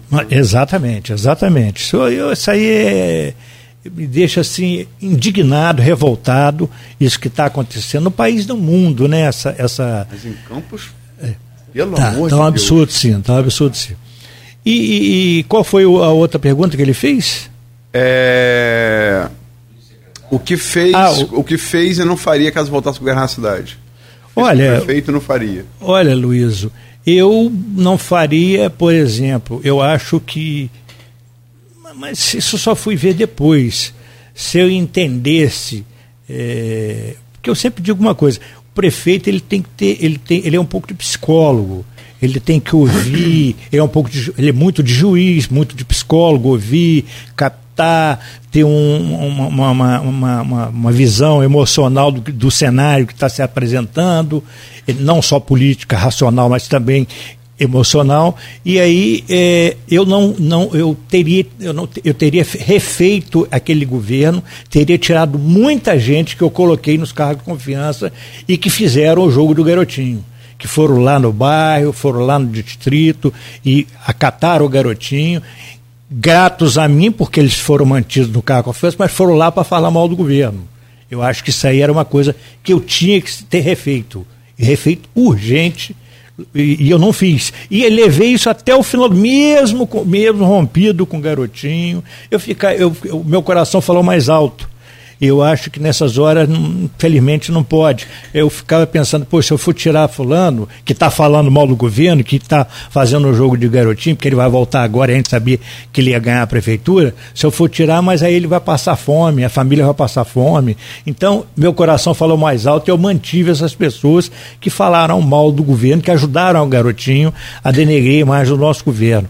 Então, eu, eu, eu mudaria isso aí. Eu mudaria isso aí. Agora, no mais, secretário, a gente aceita acerta, erra, a gente aposta nas pessoas, a gente tenta escolher os melhores quadros. Isso aí é natural, isso é inerente a qualquer gestor, seja no público e seja no privado. Quantas pessoas, você aqui do Grupo Folha da Manhã, Luiz, quantas pessoas você se decepcionou que você trouxe para trabalhar e que depois se afastou? Isso, é, isso acontece em qualquer lugar. Ah, mas acho que foi. Eu, eu, eu sempre separo a coisa uma coisa pessoal da coisa profissional, né? Não, mas eu estou falando em termos profissionais mesmo. Ah. Mas é, você não acha que um. Falando em relação à condição da Folha, o decisão profissional. Você pode não se entender profissionalmente com a pessoa e se entender pessoalmente vice-versa. Sim, sim. Uma coisa não está relacionada à outra. E você tem que saber separar isso. Claro. Mas é, por exemplo, é, várias vezes durante o governo Rafael, a gente. Só para terminar isso, tem perguntas aqui também. É, sobre isso. É... A gente falou, ele falou esse programa anunciou reformas administrativas, anunciou e tal, elas nunca vieram de fato. Marcão entrou, depois saiu, Abdo entrou, depois saiu. Mas é os nomes que não corresponderam, ele nunca tirou esses nomes. E morreu abraçado com eles. Né? Você não acha que é. Qual, qual o limite da, da, da coerência e da gratidão para teimosia no administrador? É, eu, eu, acho, eu acho o seguinte: você pode ter gratidão, mas você, na, na, nas funções chaves, nas secretarias chaves, você tem que ter pessoas preparadas competentes, capacitadas e que vão desenvolver o trabalho. Você tem como, de repente, colocar aquela pessoa numa outra atividade. Você tem que descobrir a vocação daquela pessoa e não colocá-lo como o primeiro escalão. Não colocá-lo como primeiro escalão que vai formar sua equipe e que vai executar políticas públicas dentro daquela área onde você escolheu. Então, Você tem gratidão? Mantém ele em outro cargo lá, onde seja de, de, de que ele vá contribuir, mas que seja de menor é, importância. E ele não vai ficar desamparado. Vamos lá, vocês pularam aí o. vocês, vocês pularam. Chama a ordem do. É, o Sérgio pulou primeiro, depois Nogueira, Nogueira. Acelerou Nogueira aqui. Nogueira acelerou. É, é 2024. 24. É muito cedo, são um ano e oito meses, né? Pouco menos de um ano e oito meses, é um ano e três semanas, hoje já nove, uhum. né? Um ano e três semanas. E, é, um ano e três semanas. Um ano, sete meses, três semanas, perdão, um ano, sete meses, três semanas. E um ano, sete meses, três semanas, como diria Marco Marcel, vice-senador da República, vice-presidente Fernando Henrique nos dois mandatos, tudo pode acontecer. Com certeza. Inclusive nada. essa, frase, essa frase é sensacional. Marco Marcel é um grande, uma grande figura da, da República. Da República, conservador de muito respeito. Uhum, né? É verdade. Devíamos ter mais conservadores que o Marco Maciel. É. Pena que nós tenhamos hoje. Mas, enfim. É... Você está colocando aí a possibilidade, é cedo para a gente falar isso, até por todo cuidado com a legislação eleitoral, né, é, para que não seja configurada uma campanha extemporânea. Uhum. Mas você está falando em retomar uh, uma, um, o que você talvez devesse ter feito. Você não pôde fazer porque a Constituição não permitia isso ainda. É, quando você não, eu poderia ter feito em 2000, ser candidato. Sim, foi um erro que eu cometi. Você falou, já falou no, quando Arnaldo, mesmo sabendo que não ia ser vitorioso, mas fazer esse contraponto. Você falou que esse erro, estou retomando o que você falou. E você está pensando nisso agora. É...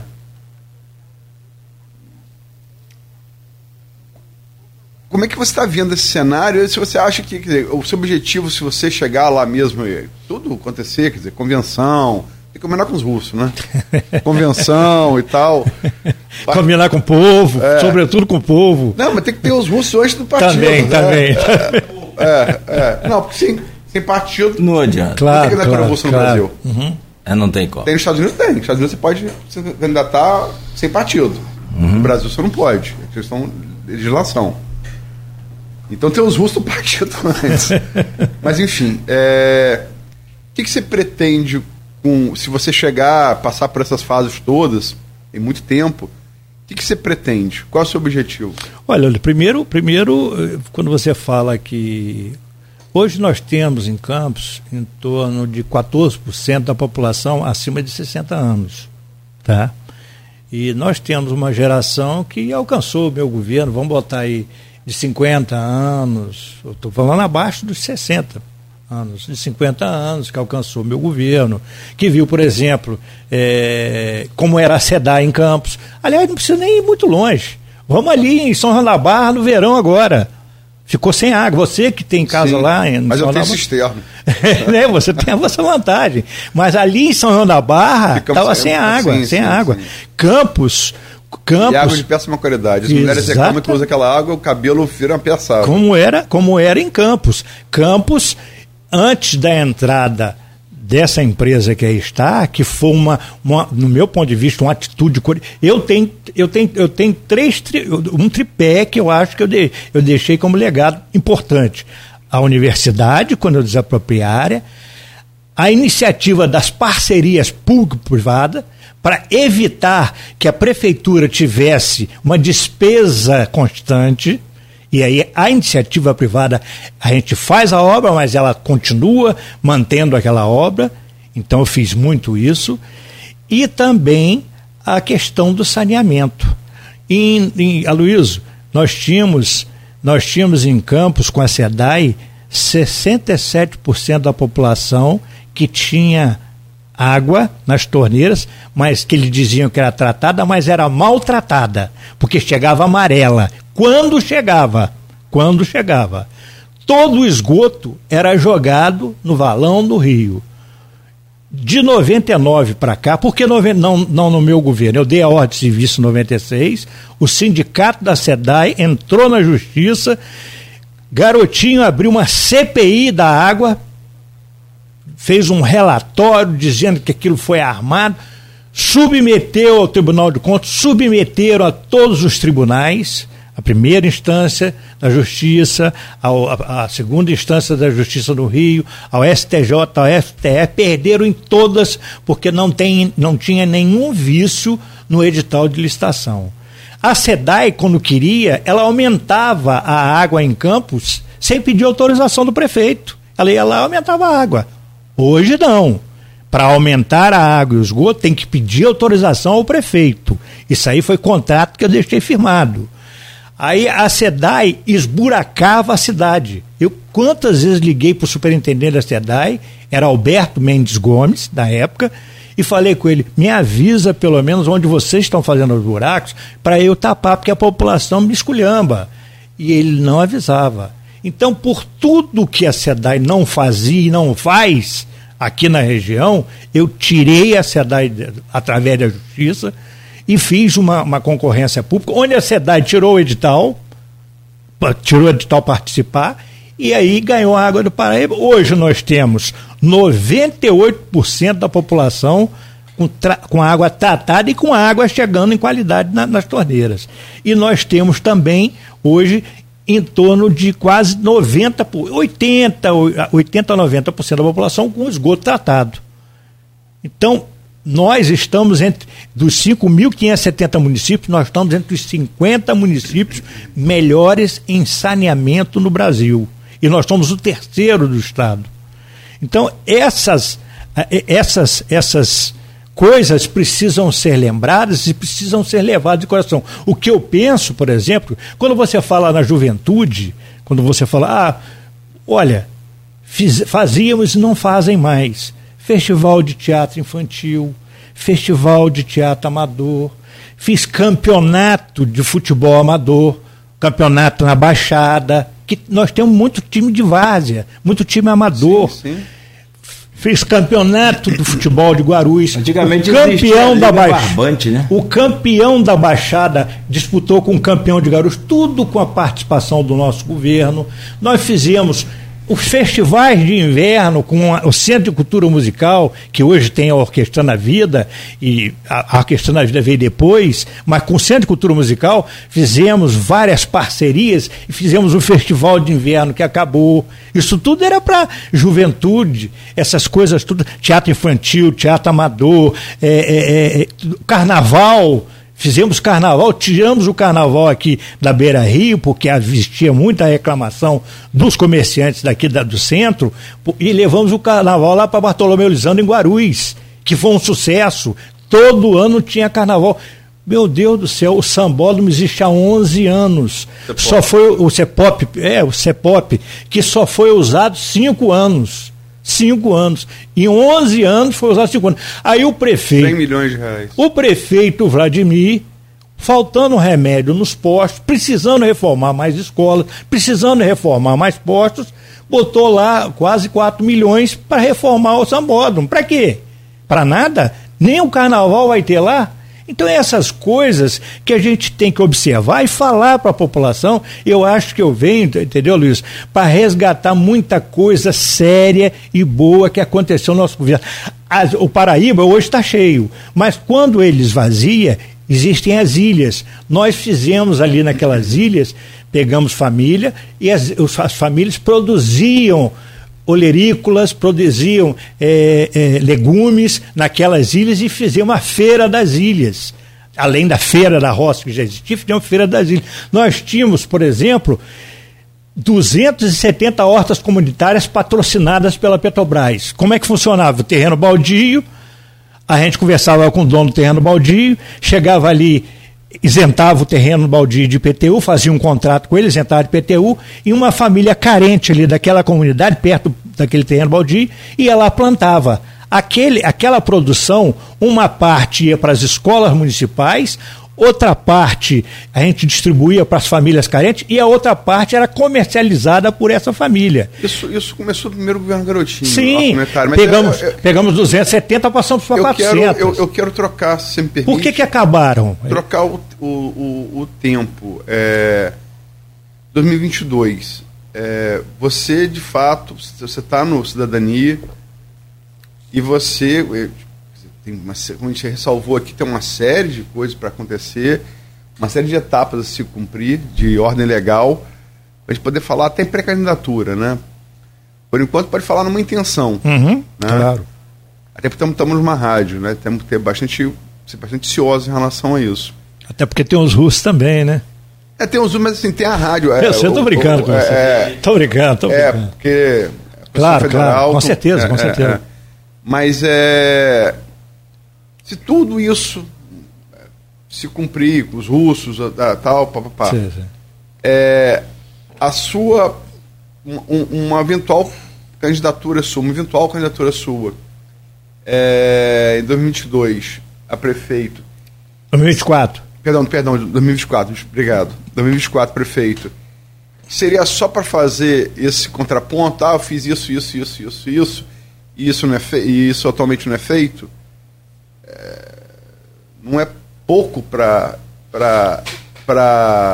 dar musculatura a uma Alu- candidatura? ô Aloysio, A uma eventual candidatura, perdão. Ô, Aloysio, nós temos em Campos, vai- já vai para aquilo que você falou, já vai para dois anos e três meses de governo, uma arrecadação do ano passado 3 bi.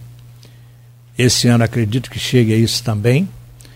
E nós temos ainda muitas escolas. O, o que existe, o que existe tem que funcionar.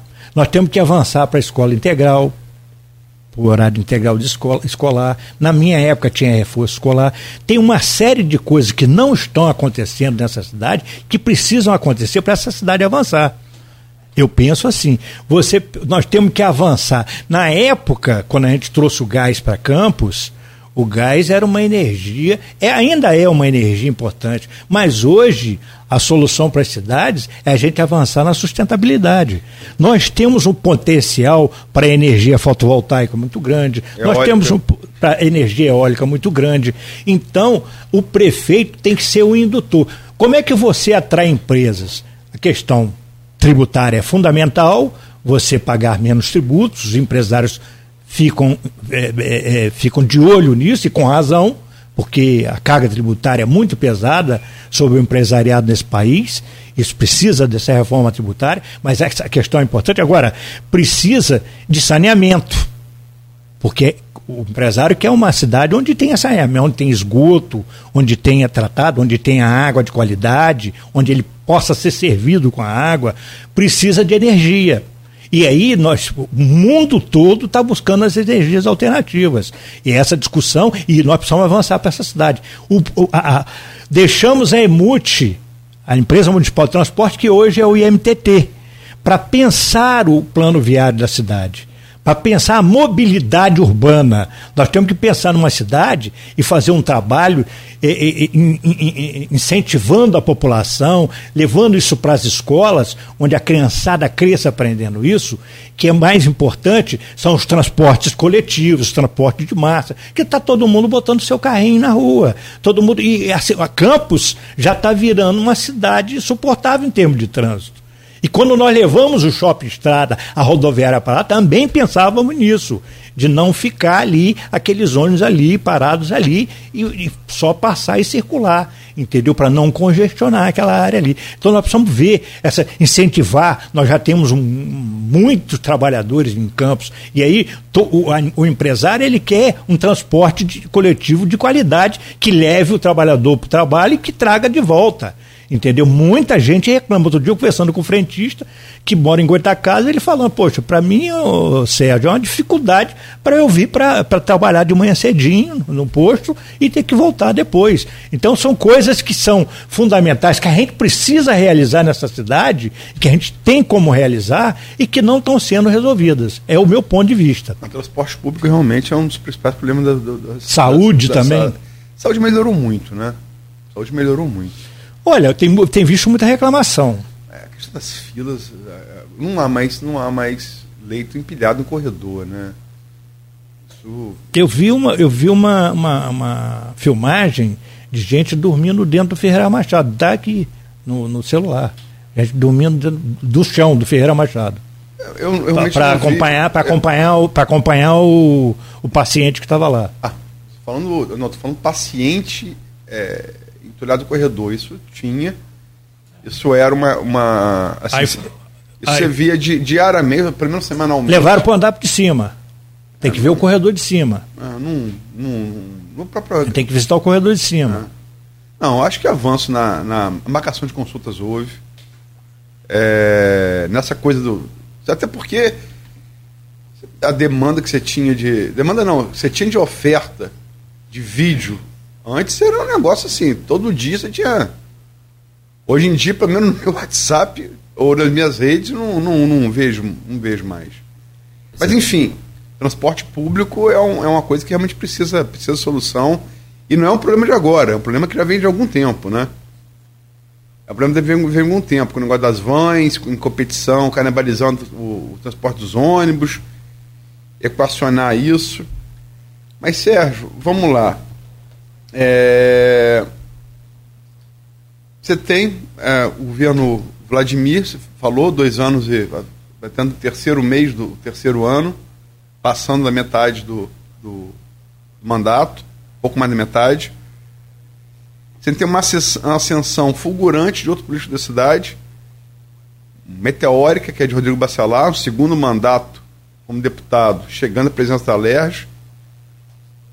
É, ele foi relator, é advogado, ele foi relator do processo de impeachment de Wilson Witzel, com isso se cacifou junto com o governador Cláudio Castro, que era, foi eleito como vice de Witzel, foi secretário de governo de Cláudio Castro.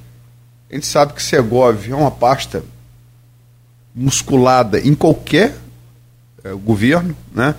seja ele federal, estadual, municipal. Se reelegeu, se afastou, se reelegeu eh, deputado estadual, ajudou a eleger Castro no primeiro turno, muito também pela capilarização que a venda da SEDAI, que a gente falou aqui, no caso de Campos foi bem anterior, foi no seu governo, mas é, na maioria dos municípios fluminenses capitalizou de recursos o governo. É, os Bacelar e os, e os garotinhos têm problema desde, desde os patriarcas, né? não é um problema do, dessa segunda geração, ele está lá na Gênese. então, aquele programa de rádio de Bacelar. Você, você, você lembra daquela história? É, Garotinho Bacelar. Eu vou garotinho. Você sabe da história? Não. Programa de, programa de eu gosto que a história é deliciosa. É, garotinho é, dizia que era aberto o micro, microfone para ligação, mas filtrava. Aí, Beto, liga aí falando que é, sei lá, José Antônio do, Ah, do eu Parque sei, Prazeres. eu é. sei, eu sei. Aí entrou, fez a tiragem, quando pega o microfone, aqui não é Zé Antônio, não, aqui é Bacelar, seu pilantra. Eu, eu, eu não tive essa, essa, essa perspicácia do Bacelar. O garotinho, no início do governo dele, ele deu uma entrevista na. A repetidora da, da Globo era TV Norte. TV Norte. É, eu, tô, eu confundi até, desculpa ainda, TV que foi para lá, para aquela região lá, a TV Norte. E aí ele, e o garotinho dando a entrevista, me esculhambando tal, aí abriram o. Quem quisesse perguntar a ele, tal, eu liguei para lá, só que eu me identifiquei. Aí ele foi, não, não vou responder esse prefeito que fez isso, que fez aquilo. Nem, nem quis que eu bot- não, não deixou entrar no ar. Eu tinha que mudar meu nome também para entrar no ar. E depois, na hora, Vou pedir Beto para ligar. Mas é. eu errei foi nisso. É, só só para dizer que assim, que é, o, o, eu citei um caso engraçado, faz parte já do folclore político de Campos, e foi realmente muito engraçado. É, só para dizer que a, a rixa é antiga. Né? E Cláudio Castro tem os dois como aliados, pacificou isso, costurou por cima, e tem tido uma complexidade em fechar isso aqui na Câmara Municipal onde Vladimir, numa. Aí, é, usando a expressão de Brizola, é, você tinha. a- a a ma- bem, bem equilibrado, estava bem equilibrado. Marquinhos foi eleito vereador, vereador, é, presidente da Câmara por, tre- por 13 a 12, 25 é a maioria mínima. Então, como também Fábio tentou ser reeleito presidente por 13 a 12, maioria mínima. Maicon Cruz é, assinou o termo para votar em Fábio, orou com o Fábio e votou Marquinhos. Então, 3 a 12. Depois, é, isso se confirmou. Depois, Dandinho é, pula pro. muda pro. muda para posição, fica 14, 11. Esse acordo de pacificação existe, é feito entre os dois. Eu só falando, pro, eu sei que você sabe, mas para o ouvinte entender. E na costura municipal do acordo feito estadualmente, estadualmente Nildo e Abdo costeia o alambrado, como diria Brizola, costura em separado e o governo volta a ter maioria. De, de novo, 3 a 12, que é a maioria mínima. É... E o grupo de oposição que fez Marquinho presidente e que quer espaço, que é normal, não devemos demonizar isso, né? Quer espaço no governo para poder consumar essa, essa pacificação, é... se sente hoje enfraquecido, porque ele não tem mais a maioria por esse movimento separado de Nildo de Ábido. E tenta negociar, né? É, e há impasses entre o que um pede, o que o outro quer, enfim. Como é que você, como político experiente, está vendo essa história toda? Eu contei ela porque ela, ela tem várias, ela tem vários ângulos, né? Como é que você está vendo? Olha, Luiz, o mérito do governador. O governador Cláudio Castro, no meu ponto de vista, ele tem sido muito hábil e aí você pensa o seguinte: é, Garotinho foi governador do estado, Rosinha foi governadora do estado, oito anos de governo já de dois cidadãos de, da terra, Rosinha Itaperunense, mas podemos considerá-la campista, né? E o Garotinho nasceu em Campos, na Lapa. E o que, que eles trouxeram para Campos? A cadeia de papel e Rosinha botou aqueles aqueles é, alicerces ali para a ponte, mas não botou o tabuleiro da ponte. Depois o Sérgio Cabral, que foi apoiado por Garotinho e por Rosinha, que ganhou o governo do estado e que foi lá, botou o tabuleiro e aí fez aquela homenagem a ela, botando o nome de Ponte Rosinha, mas aí não pela pode, lei não viu? pode fazer homenagem a uma pessoa viva. E aí a ponte é Leonel Brizola com justa razão. Com justa razão. Mas Agora, o governador, o, eu, eu, eu, aí eu volto àquilo que eu estava falando há pouco. Há pouco. Eu, eu é, nessa entrevista que eu dei no sábado, o locutor perguntou assim, mas o que que Vladimir está fazendo? O que eu estou vendo é tudo é o governador que está fazendo. Ou uma pequena parceria, uma pequena parte que o, o prefeito está fazendo, que está tendo 3 bilhões de arrecadação, mas o HGG, o governo do Estado, estava buraco, governo do Estado. Avenida asfaltamento das ruas, governo do Estado. Bairro legal, governo do Estado. E eu queria entender onde é que está colocando esse dinheiro. Aí eu vi, o que eu vi, que para mim visível, de, de, coração, de visível, eu vi ele botar quase 4 bilhões lá no CEPOP, que não vai ter carnaval novamente lá. Então, eu queria entender. Agora, botou a, a folha em dia, mas foi o governador que ajudou. ajudou numa Sim. folha no primeiro ano do governo. Então, folha em dia que pegou atrasado do governo Que pegou Rafael. atrasado do governo Rafael, exatamente. Que pegou atrasado do governo Rafael, botou em dia, mas o governador ajudou com uma folha, que pagou uma folha. Então, o governador Fato. tem sido, assim, é, um parceiraço, uma, um parceiro muito grande do município de Campos. Tem sido muito grande. E ele, habilmente, costurou, porque eu acho que essa, eu acho que essa briga, Luiz, não, não, não, não, não ajuda o município, não contribui com Campos. Eu, quando fui prefeito, na Câmara eram 21 vereadores. Eu tinha lá entre 17, 19 votos sempre. Sempre, sempre maioria.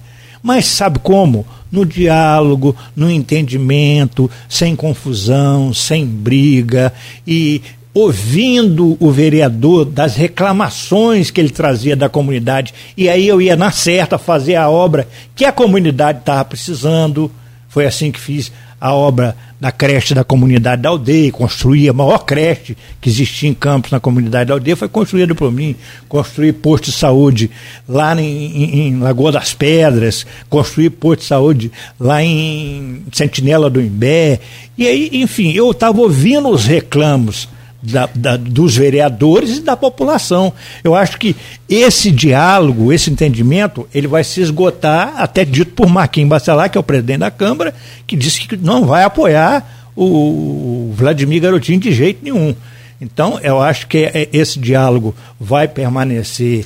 Uma coisa é a governabilidade, eu acho que eles vão manter essa governabilidade e dentro assim de, de independência de independência. Eu já vi o Nildo, essa semana eu vi a postagem de Nildo, Nildo fazendo um discurso lá na Câmara, reclamando da linha de limão que está com buraco, reclamando de uma outra comunidade lá da Baixada que tá, a estrada está esburacada. Então, apesar de ele ter indicado alguém no governo, eles estão fazendo as críticas e cobrando ao, ao governo municipal isso que está acontecendo. Então, eu acho que até a eleição que vem, muita coisa vai mudar.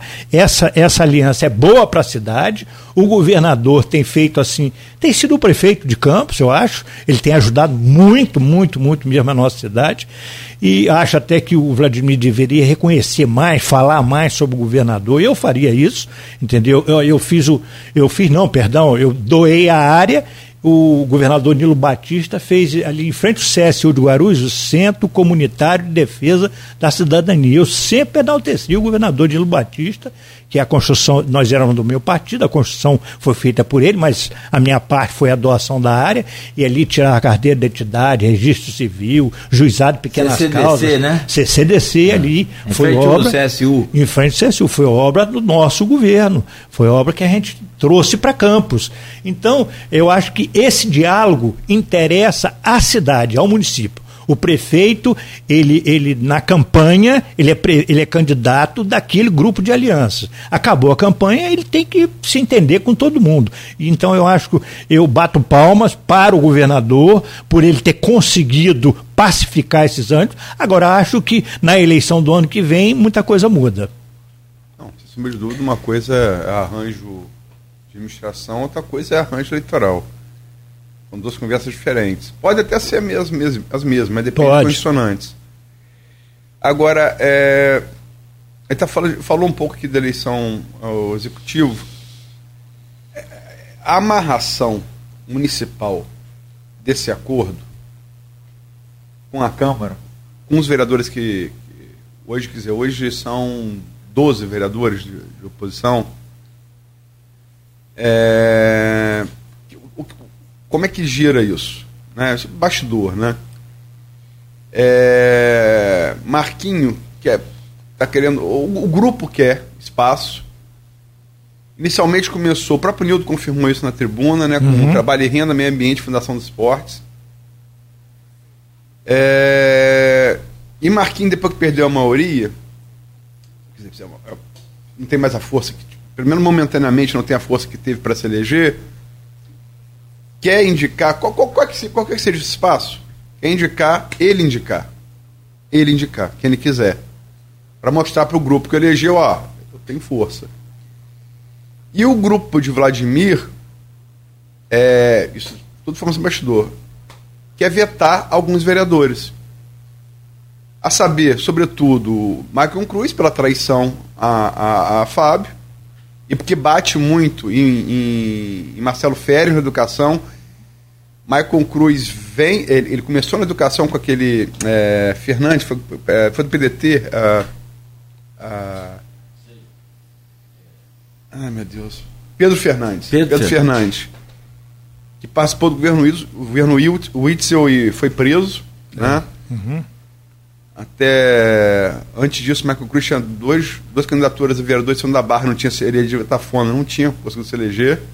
Se elegeu a partir dessa, dessa desse, desse, desse, nicho que ele passou a explorar com o Pedro Fernandes na, na, na educação. Ele foi preso, bate muito, além de ter traído a, a, o acordo lá com o Fábio, bate muito na, educa, no, na pasta que interessa.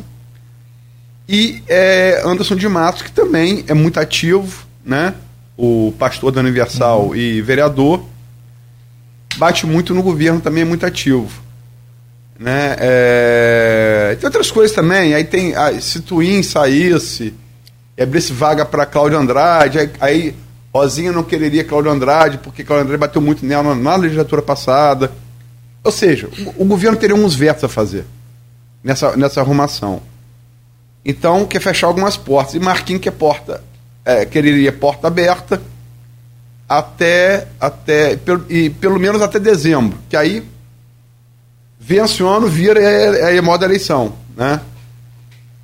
E enfim, e como essa coisa está enrolando, aí você bota você bota a régua na mesa com as contas de rosinha, tipo assim, Maquiavel, né? É, a pessoa não teme a outra pelo que faz, pelo mal que acha que pode fazer. Isso vale lá para Florença da Idade Média vale para Campos de hoje. É, é, é, e, e, tudo isso gira em torno de quê? Espaço para nominata. Se você, você é político, uhum.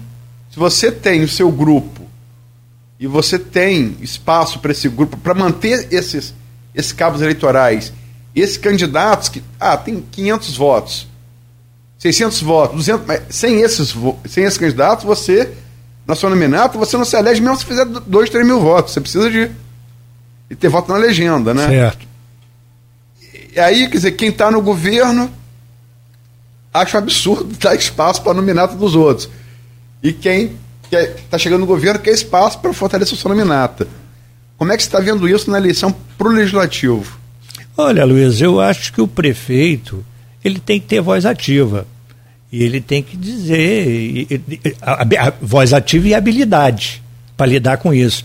É uma coisa que eu digo sempre, é uma coisa que eu mais aprendi nos quatro anos que eu governei essa cidade, foi ouvir. Eu sempre gostei de ouvir, ouvir mais, mais e mais e mais para tirar a minha opinião e respeitar o ponto de vista de cada um. Se eu digo uma coisa para você, no nosso governo, isso lá atrás, depois que isso passou a acontecer, nenhum vereador indicou nenhum cargo de confiança. Na época não existia isso. No primeiro governo de Garotinho também não existia isso. Nenhum vereador indicou nenhum cargo de confiança. No primeiro, no meu governo também nenhum. Aí no segundo governo de Garotinho, ele já começou a fazer essas composições. Nosso governo não tinha negócio de ah, dar obra para A, B, C, nada, nunca existiu isso. Para vereador A, B, C, nada, nada, nada disso. O que existia, é o reclamo da comunidade precisava construir uma creche, aí a gente ia lá fazer a creche, botava o vereador no palanque e falava, ó, quem pediu essa creche aqui foi o vereador fulano de tal, prestigiava assim. Agora, aqui, aqui na, na, na eu acho que... O... É, é, é, o que Sérgio Abrantes, desculpa, chama, chama de governo coalizão. Sim. Fernando Henrique fez isso no presidência, Lula fez Sim. isso. E... Dilma não fez e foi impeachment. Esse o modelo, o modelo. Bolsonaro só não caiu porque fez com o Centrão. O modelo atual é, é esse. É. O modelo atual, o modelo atual é esse. Eu tô falando é que naquela... fazer sem essa composição. É, o, é o modelo. Essa... Isso passou a existir depois. O modelo atual é esse. Agora, o prefeito ele tem que ter habilidade para chamar os que já estão com ele e dizer não, vocês vão ser prestigiados sim tal, preciso de vocês, tal. Já deve ter, eles já devem ter muita coisa do governo, entendeu? E trazer, eu preciso de maioria. Isso tudo é diálogo, é muita conversa que vai ter.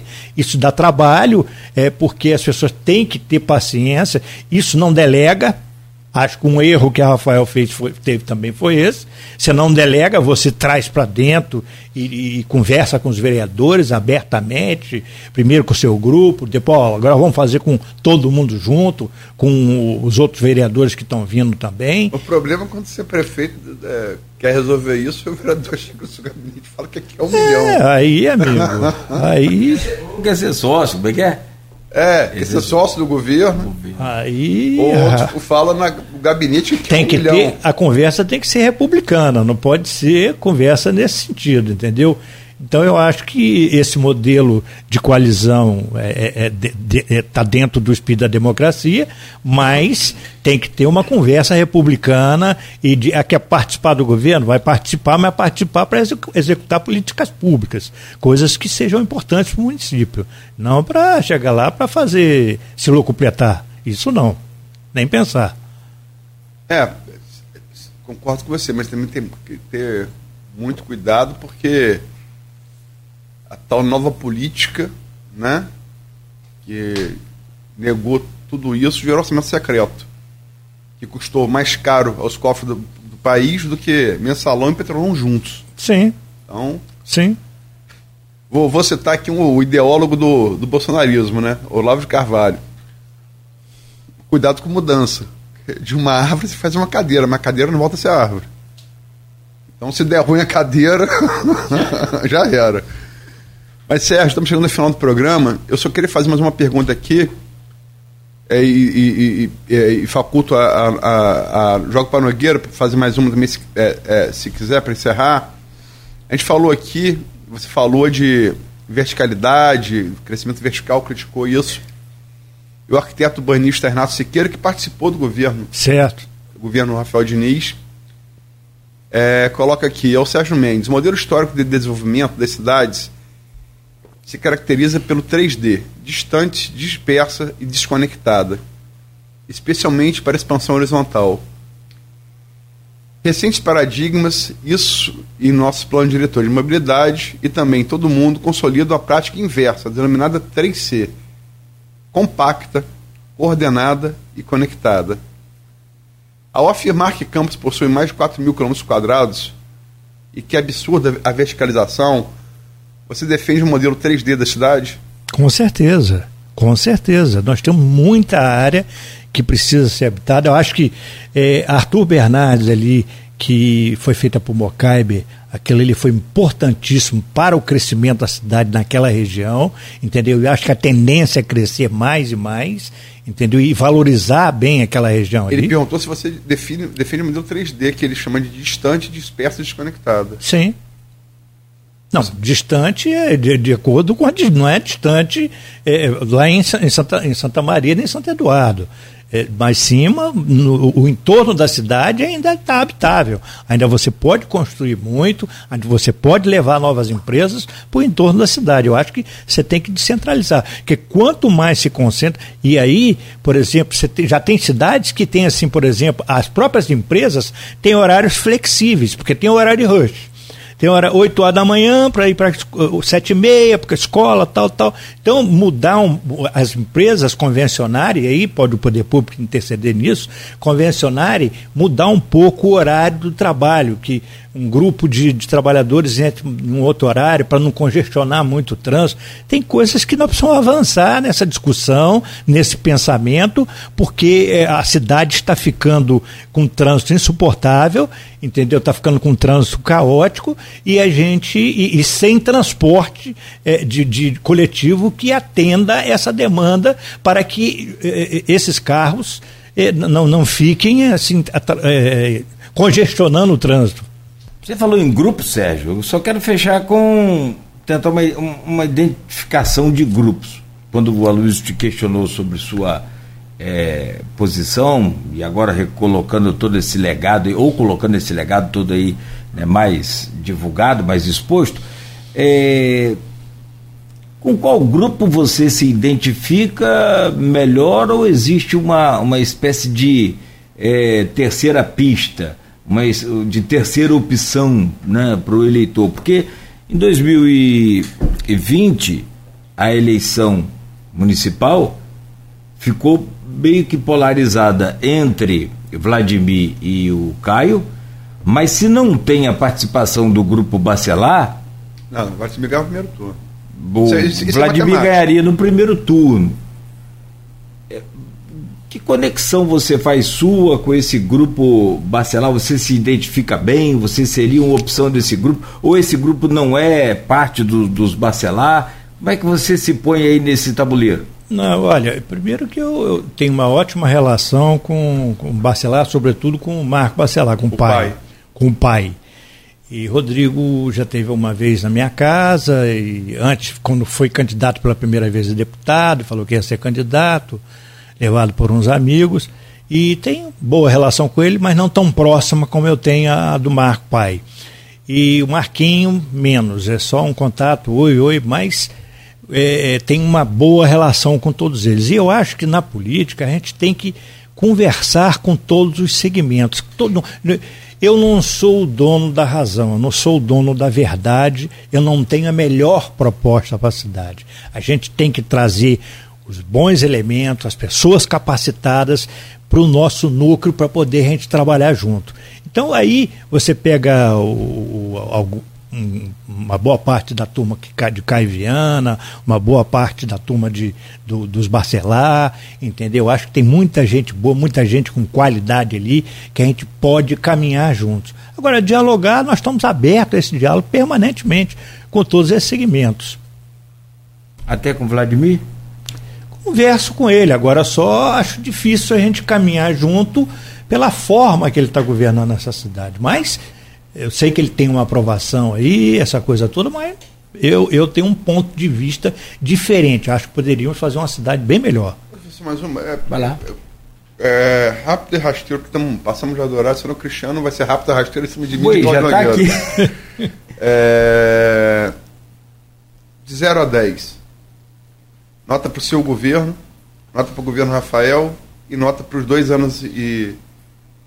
Dois anos e dois meses do governo Vladimir. Olha, o meu governo, vou te, vou te dar a nota do, do Ibope, que foi 7,5. Bom, regular e ótimo.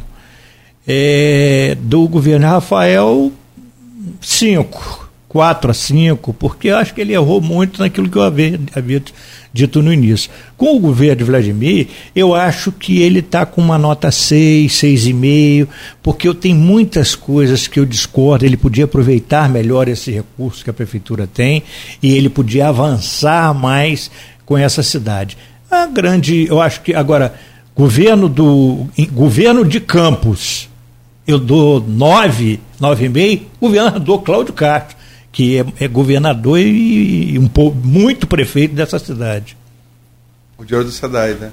Tá bom, mas é, tá, as coisas estão acontecendo. O governo Garotinho tinha recurso Não, também. veja bem, eu acho que, eu acho que é, poucas vezes o governo estadual fez Exatamente. por campos que o governo estadual. Acho não, isso não é nem uma questão de opinião, é, é isso é um fato. verdade. Agora, assim, eu quero dizer que é o mesmo governo que em 2013, a gente viu isso aqui na UENF, que você ajudou a fundar, doutores da UENF recorrendo à doação de cesta básica para ter o que comer. Foi. Insolvência do Estado. Que está renegociando agora com o governo Lula. Isso. Inclusive foi ontem pauta disso. Foi. Foi pauta. Né? O que eu quero dizer é que assim como o Reut é uma coisa finita, a venda dessa DAI também é. Os recursos não vão durar para a vida toda. Luiz, um detalhe importante que muito me preocupa, por exemplo, Preve Campos tem 14 mil aposentados e pensionistas, a folha é de 16 milhões, tem 700 milhões aplicados, não sei onde. O prefeito precisa vir a público dizer onde está aplicado desde o governo Rosinha. Então, sabe como é que ele está pagando essa folha de 16 milhões? É com a contribuição dos 14% do servidor que está na ativa e, e também do aposentado, e ele está pagando também com o atrasado que ele está botando em dia. Então é esse dinheiro que está fazendo girar essa folha de aposentado pensionista. Mas até quando? A tendência é a população envelhecer mais. Nós vamos ter mais aposentados, mais pensionistas. Até quando nós temos esse recurso de petróleo? Então isso tudo tem que ser pensado já. Isso Não, pra, pra- desculpa, já para ano que vem não pode mais, 2025 não pode mais usar ó, esse uh, 2023. Pode usar ainda é, 50%. 50. Né? Ele- não, 75%, ele teve- 2024 50% e 2025 zero. Ele estava tentando, ele teve lá no Tribunal de Contas, eu li isso, que tentando um novo TAG, no Novo termo de TAG, ajustamento de gestão. Ele está tentando com o Isso, Tribunal de isso. Contas, Foi na terça-feira, se eu não me engano. É, foi nessa semana, ele teve lá, o prefeito teve lá para tentar um novo tag, que eu acho que ele, na verdade, não vai ter como cumprir isso que está estabelecido. Entendeu? Porque não tem É, o preocupante recurso de próprio. Campos é essa é a arrecadação própria. E É, você tem um outro. Porque teve, desculpa, teve, Não, a- além do petróleo, é, o que também melhorou a situação, e aí é mérito sim, não é um acaso, como é, ah, guerra na Ucrânia, o petróleo sobe, é mérito de Vladimir do tempo que ele teve lá como deputado federal, e, e também da atuação da irmã dele, Clarice, quando foi deputado até o ano passado, e do senador Carlos Portinho também, muita emenda, muita emenda, bem mais do que, do que foi no governo, no governo Rafael. Logicamente que o principal é o petróleo, mas tem muito dinheiro de emenda também. Sim, sim, sim. Não, Essa articulação tenho- com o Congresso é muito importante para trazer recursos. Você tem, eu tenho uma outra preocupação também, por exemplo, já entrevistamos aqui o, o diretor da guarda, o, o comandante da guarda, né? Uhum. A guarda está envelhecida, precisa imediatamente de um concurso.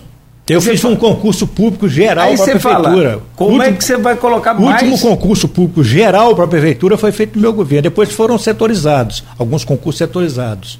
na área médica ou na área de professores, mas geral para a prefeitura, o último foi em 90, foi em 96 nosso governo. Não, porque assim como você falou que Campos pode chegar um momento de não ter, ter que escolher entre que equipamento vai fechar. Que Exatamente vai isso. Campos pode chegar um momento também de não ter dinheiro para pagar os meus servidores que tem. Exatamente isso. Não, Eu, os aposentados da ativa também. Também, também, também. Perfeito. Sério. Se for arrecadação própria, ah. a gente já viveria isso. Se for só arrecadação própria. Hum, é.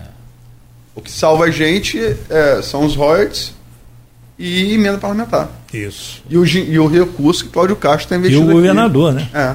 Bendito é, você... governador.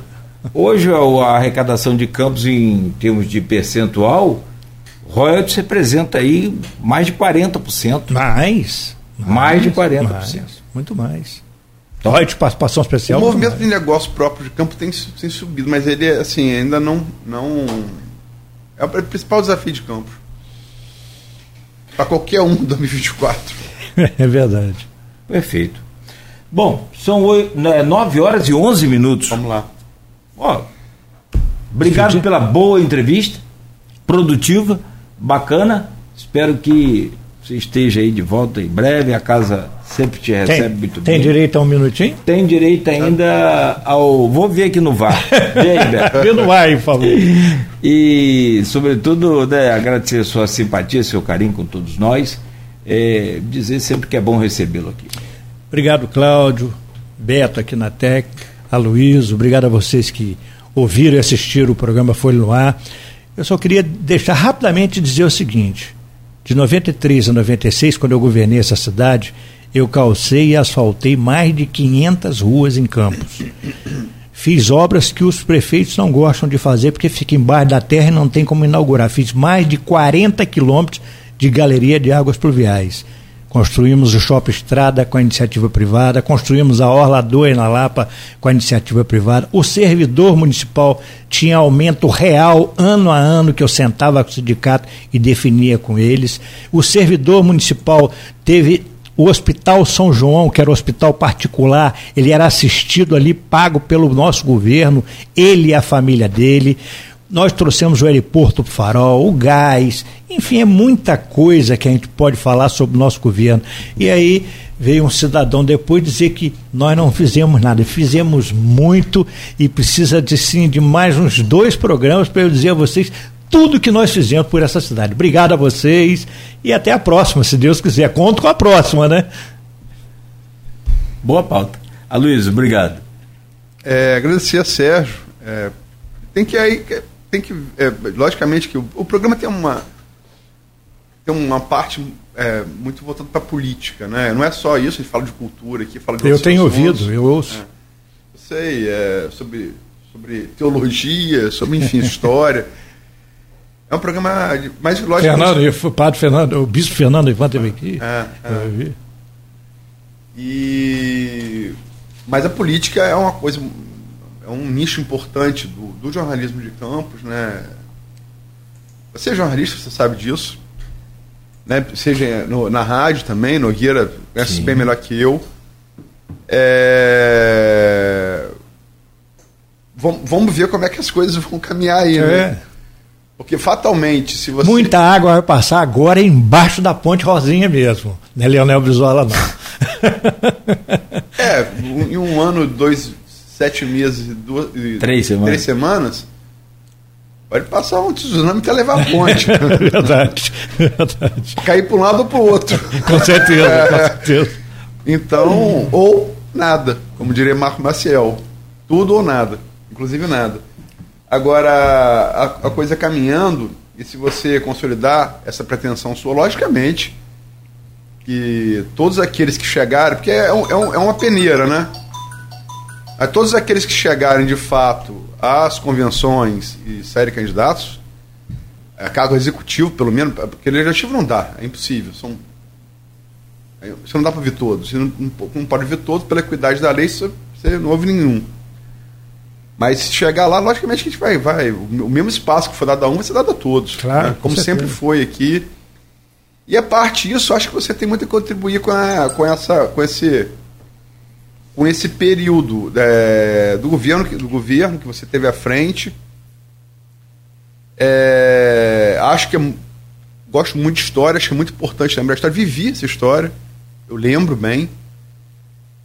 É, mas acho assim, o que eu acho é que o, seu, o seu desafio vai ser, se você conseguir chegar lá, é jogar isso para pro, pro, pro, pro interesse de uma, popula de uma população é, considerável que não viveu aquele tempo.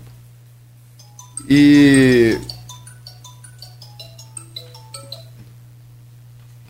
E para o qual. É... Porque, olha só, você é de uma geração. Eu sou geração posterior à sua. Falamos aqui de Rafael, Vladimir, Caio e Rodrigo, que são geração posterior à minha. Então, que é a geração que hoje está tá, tá aí, né? Então.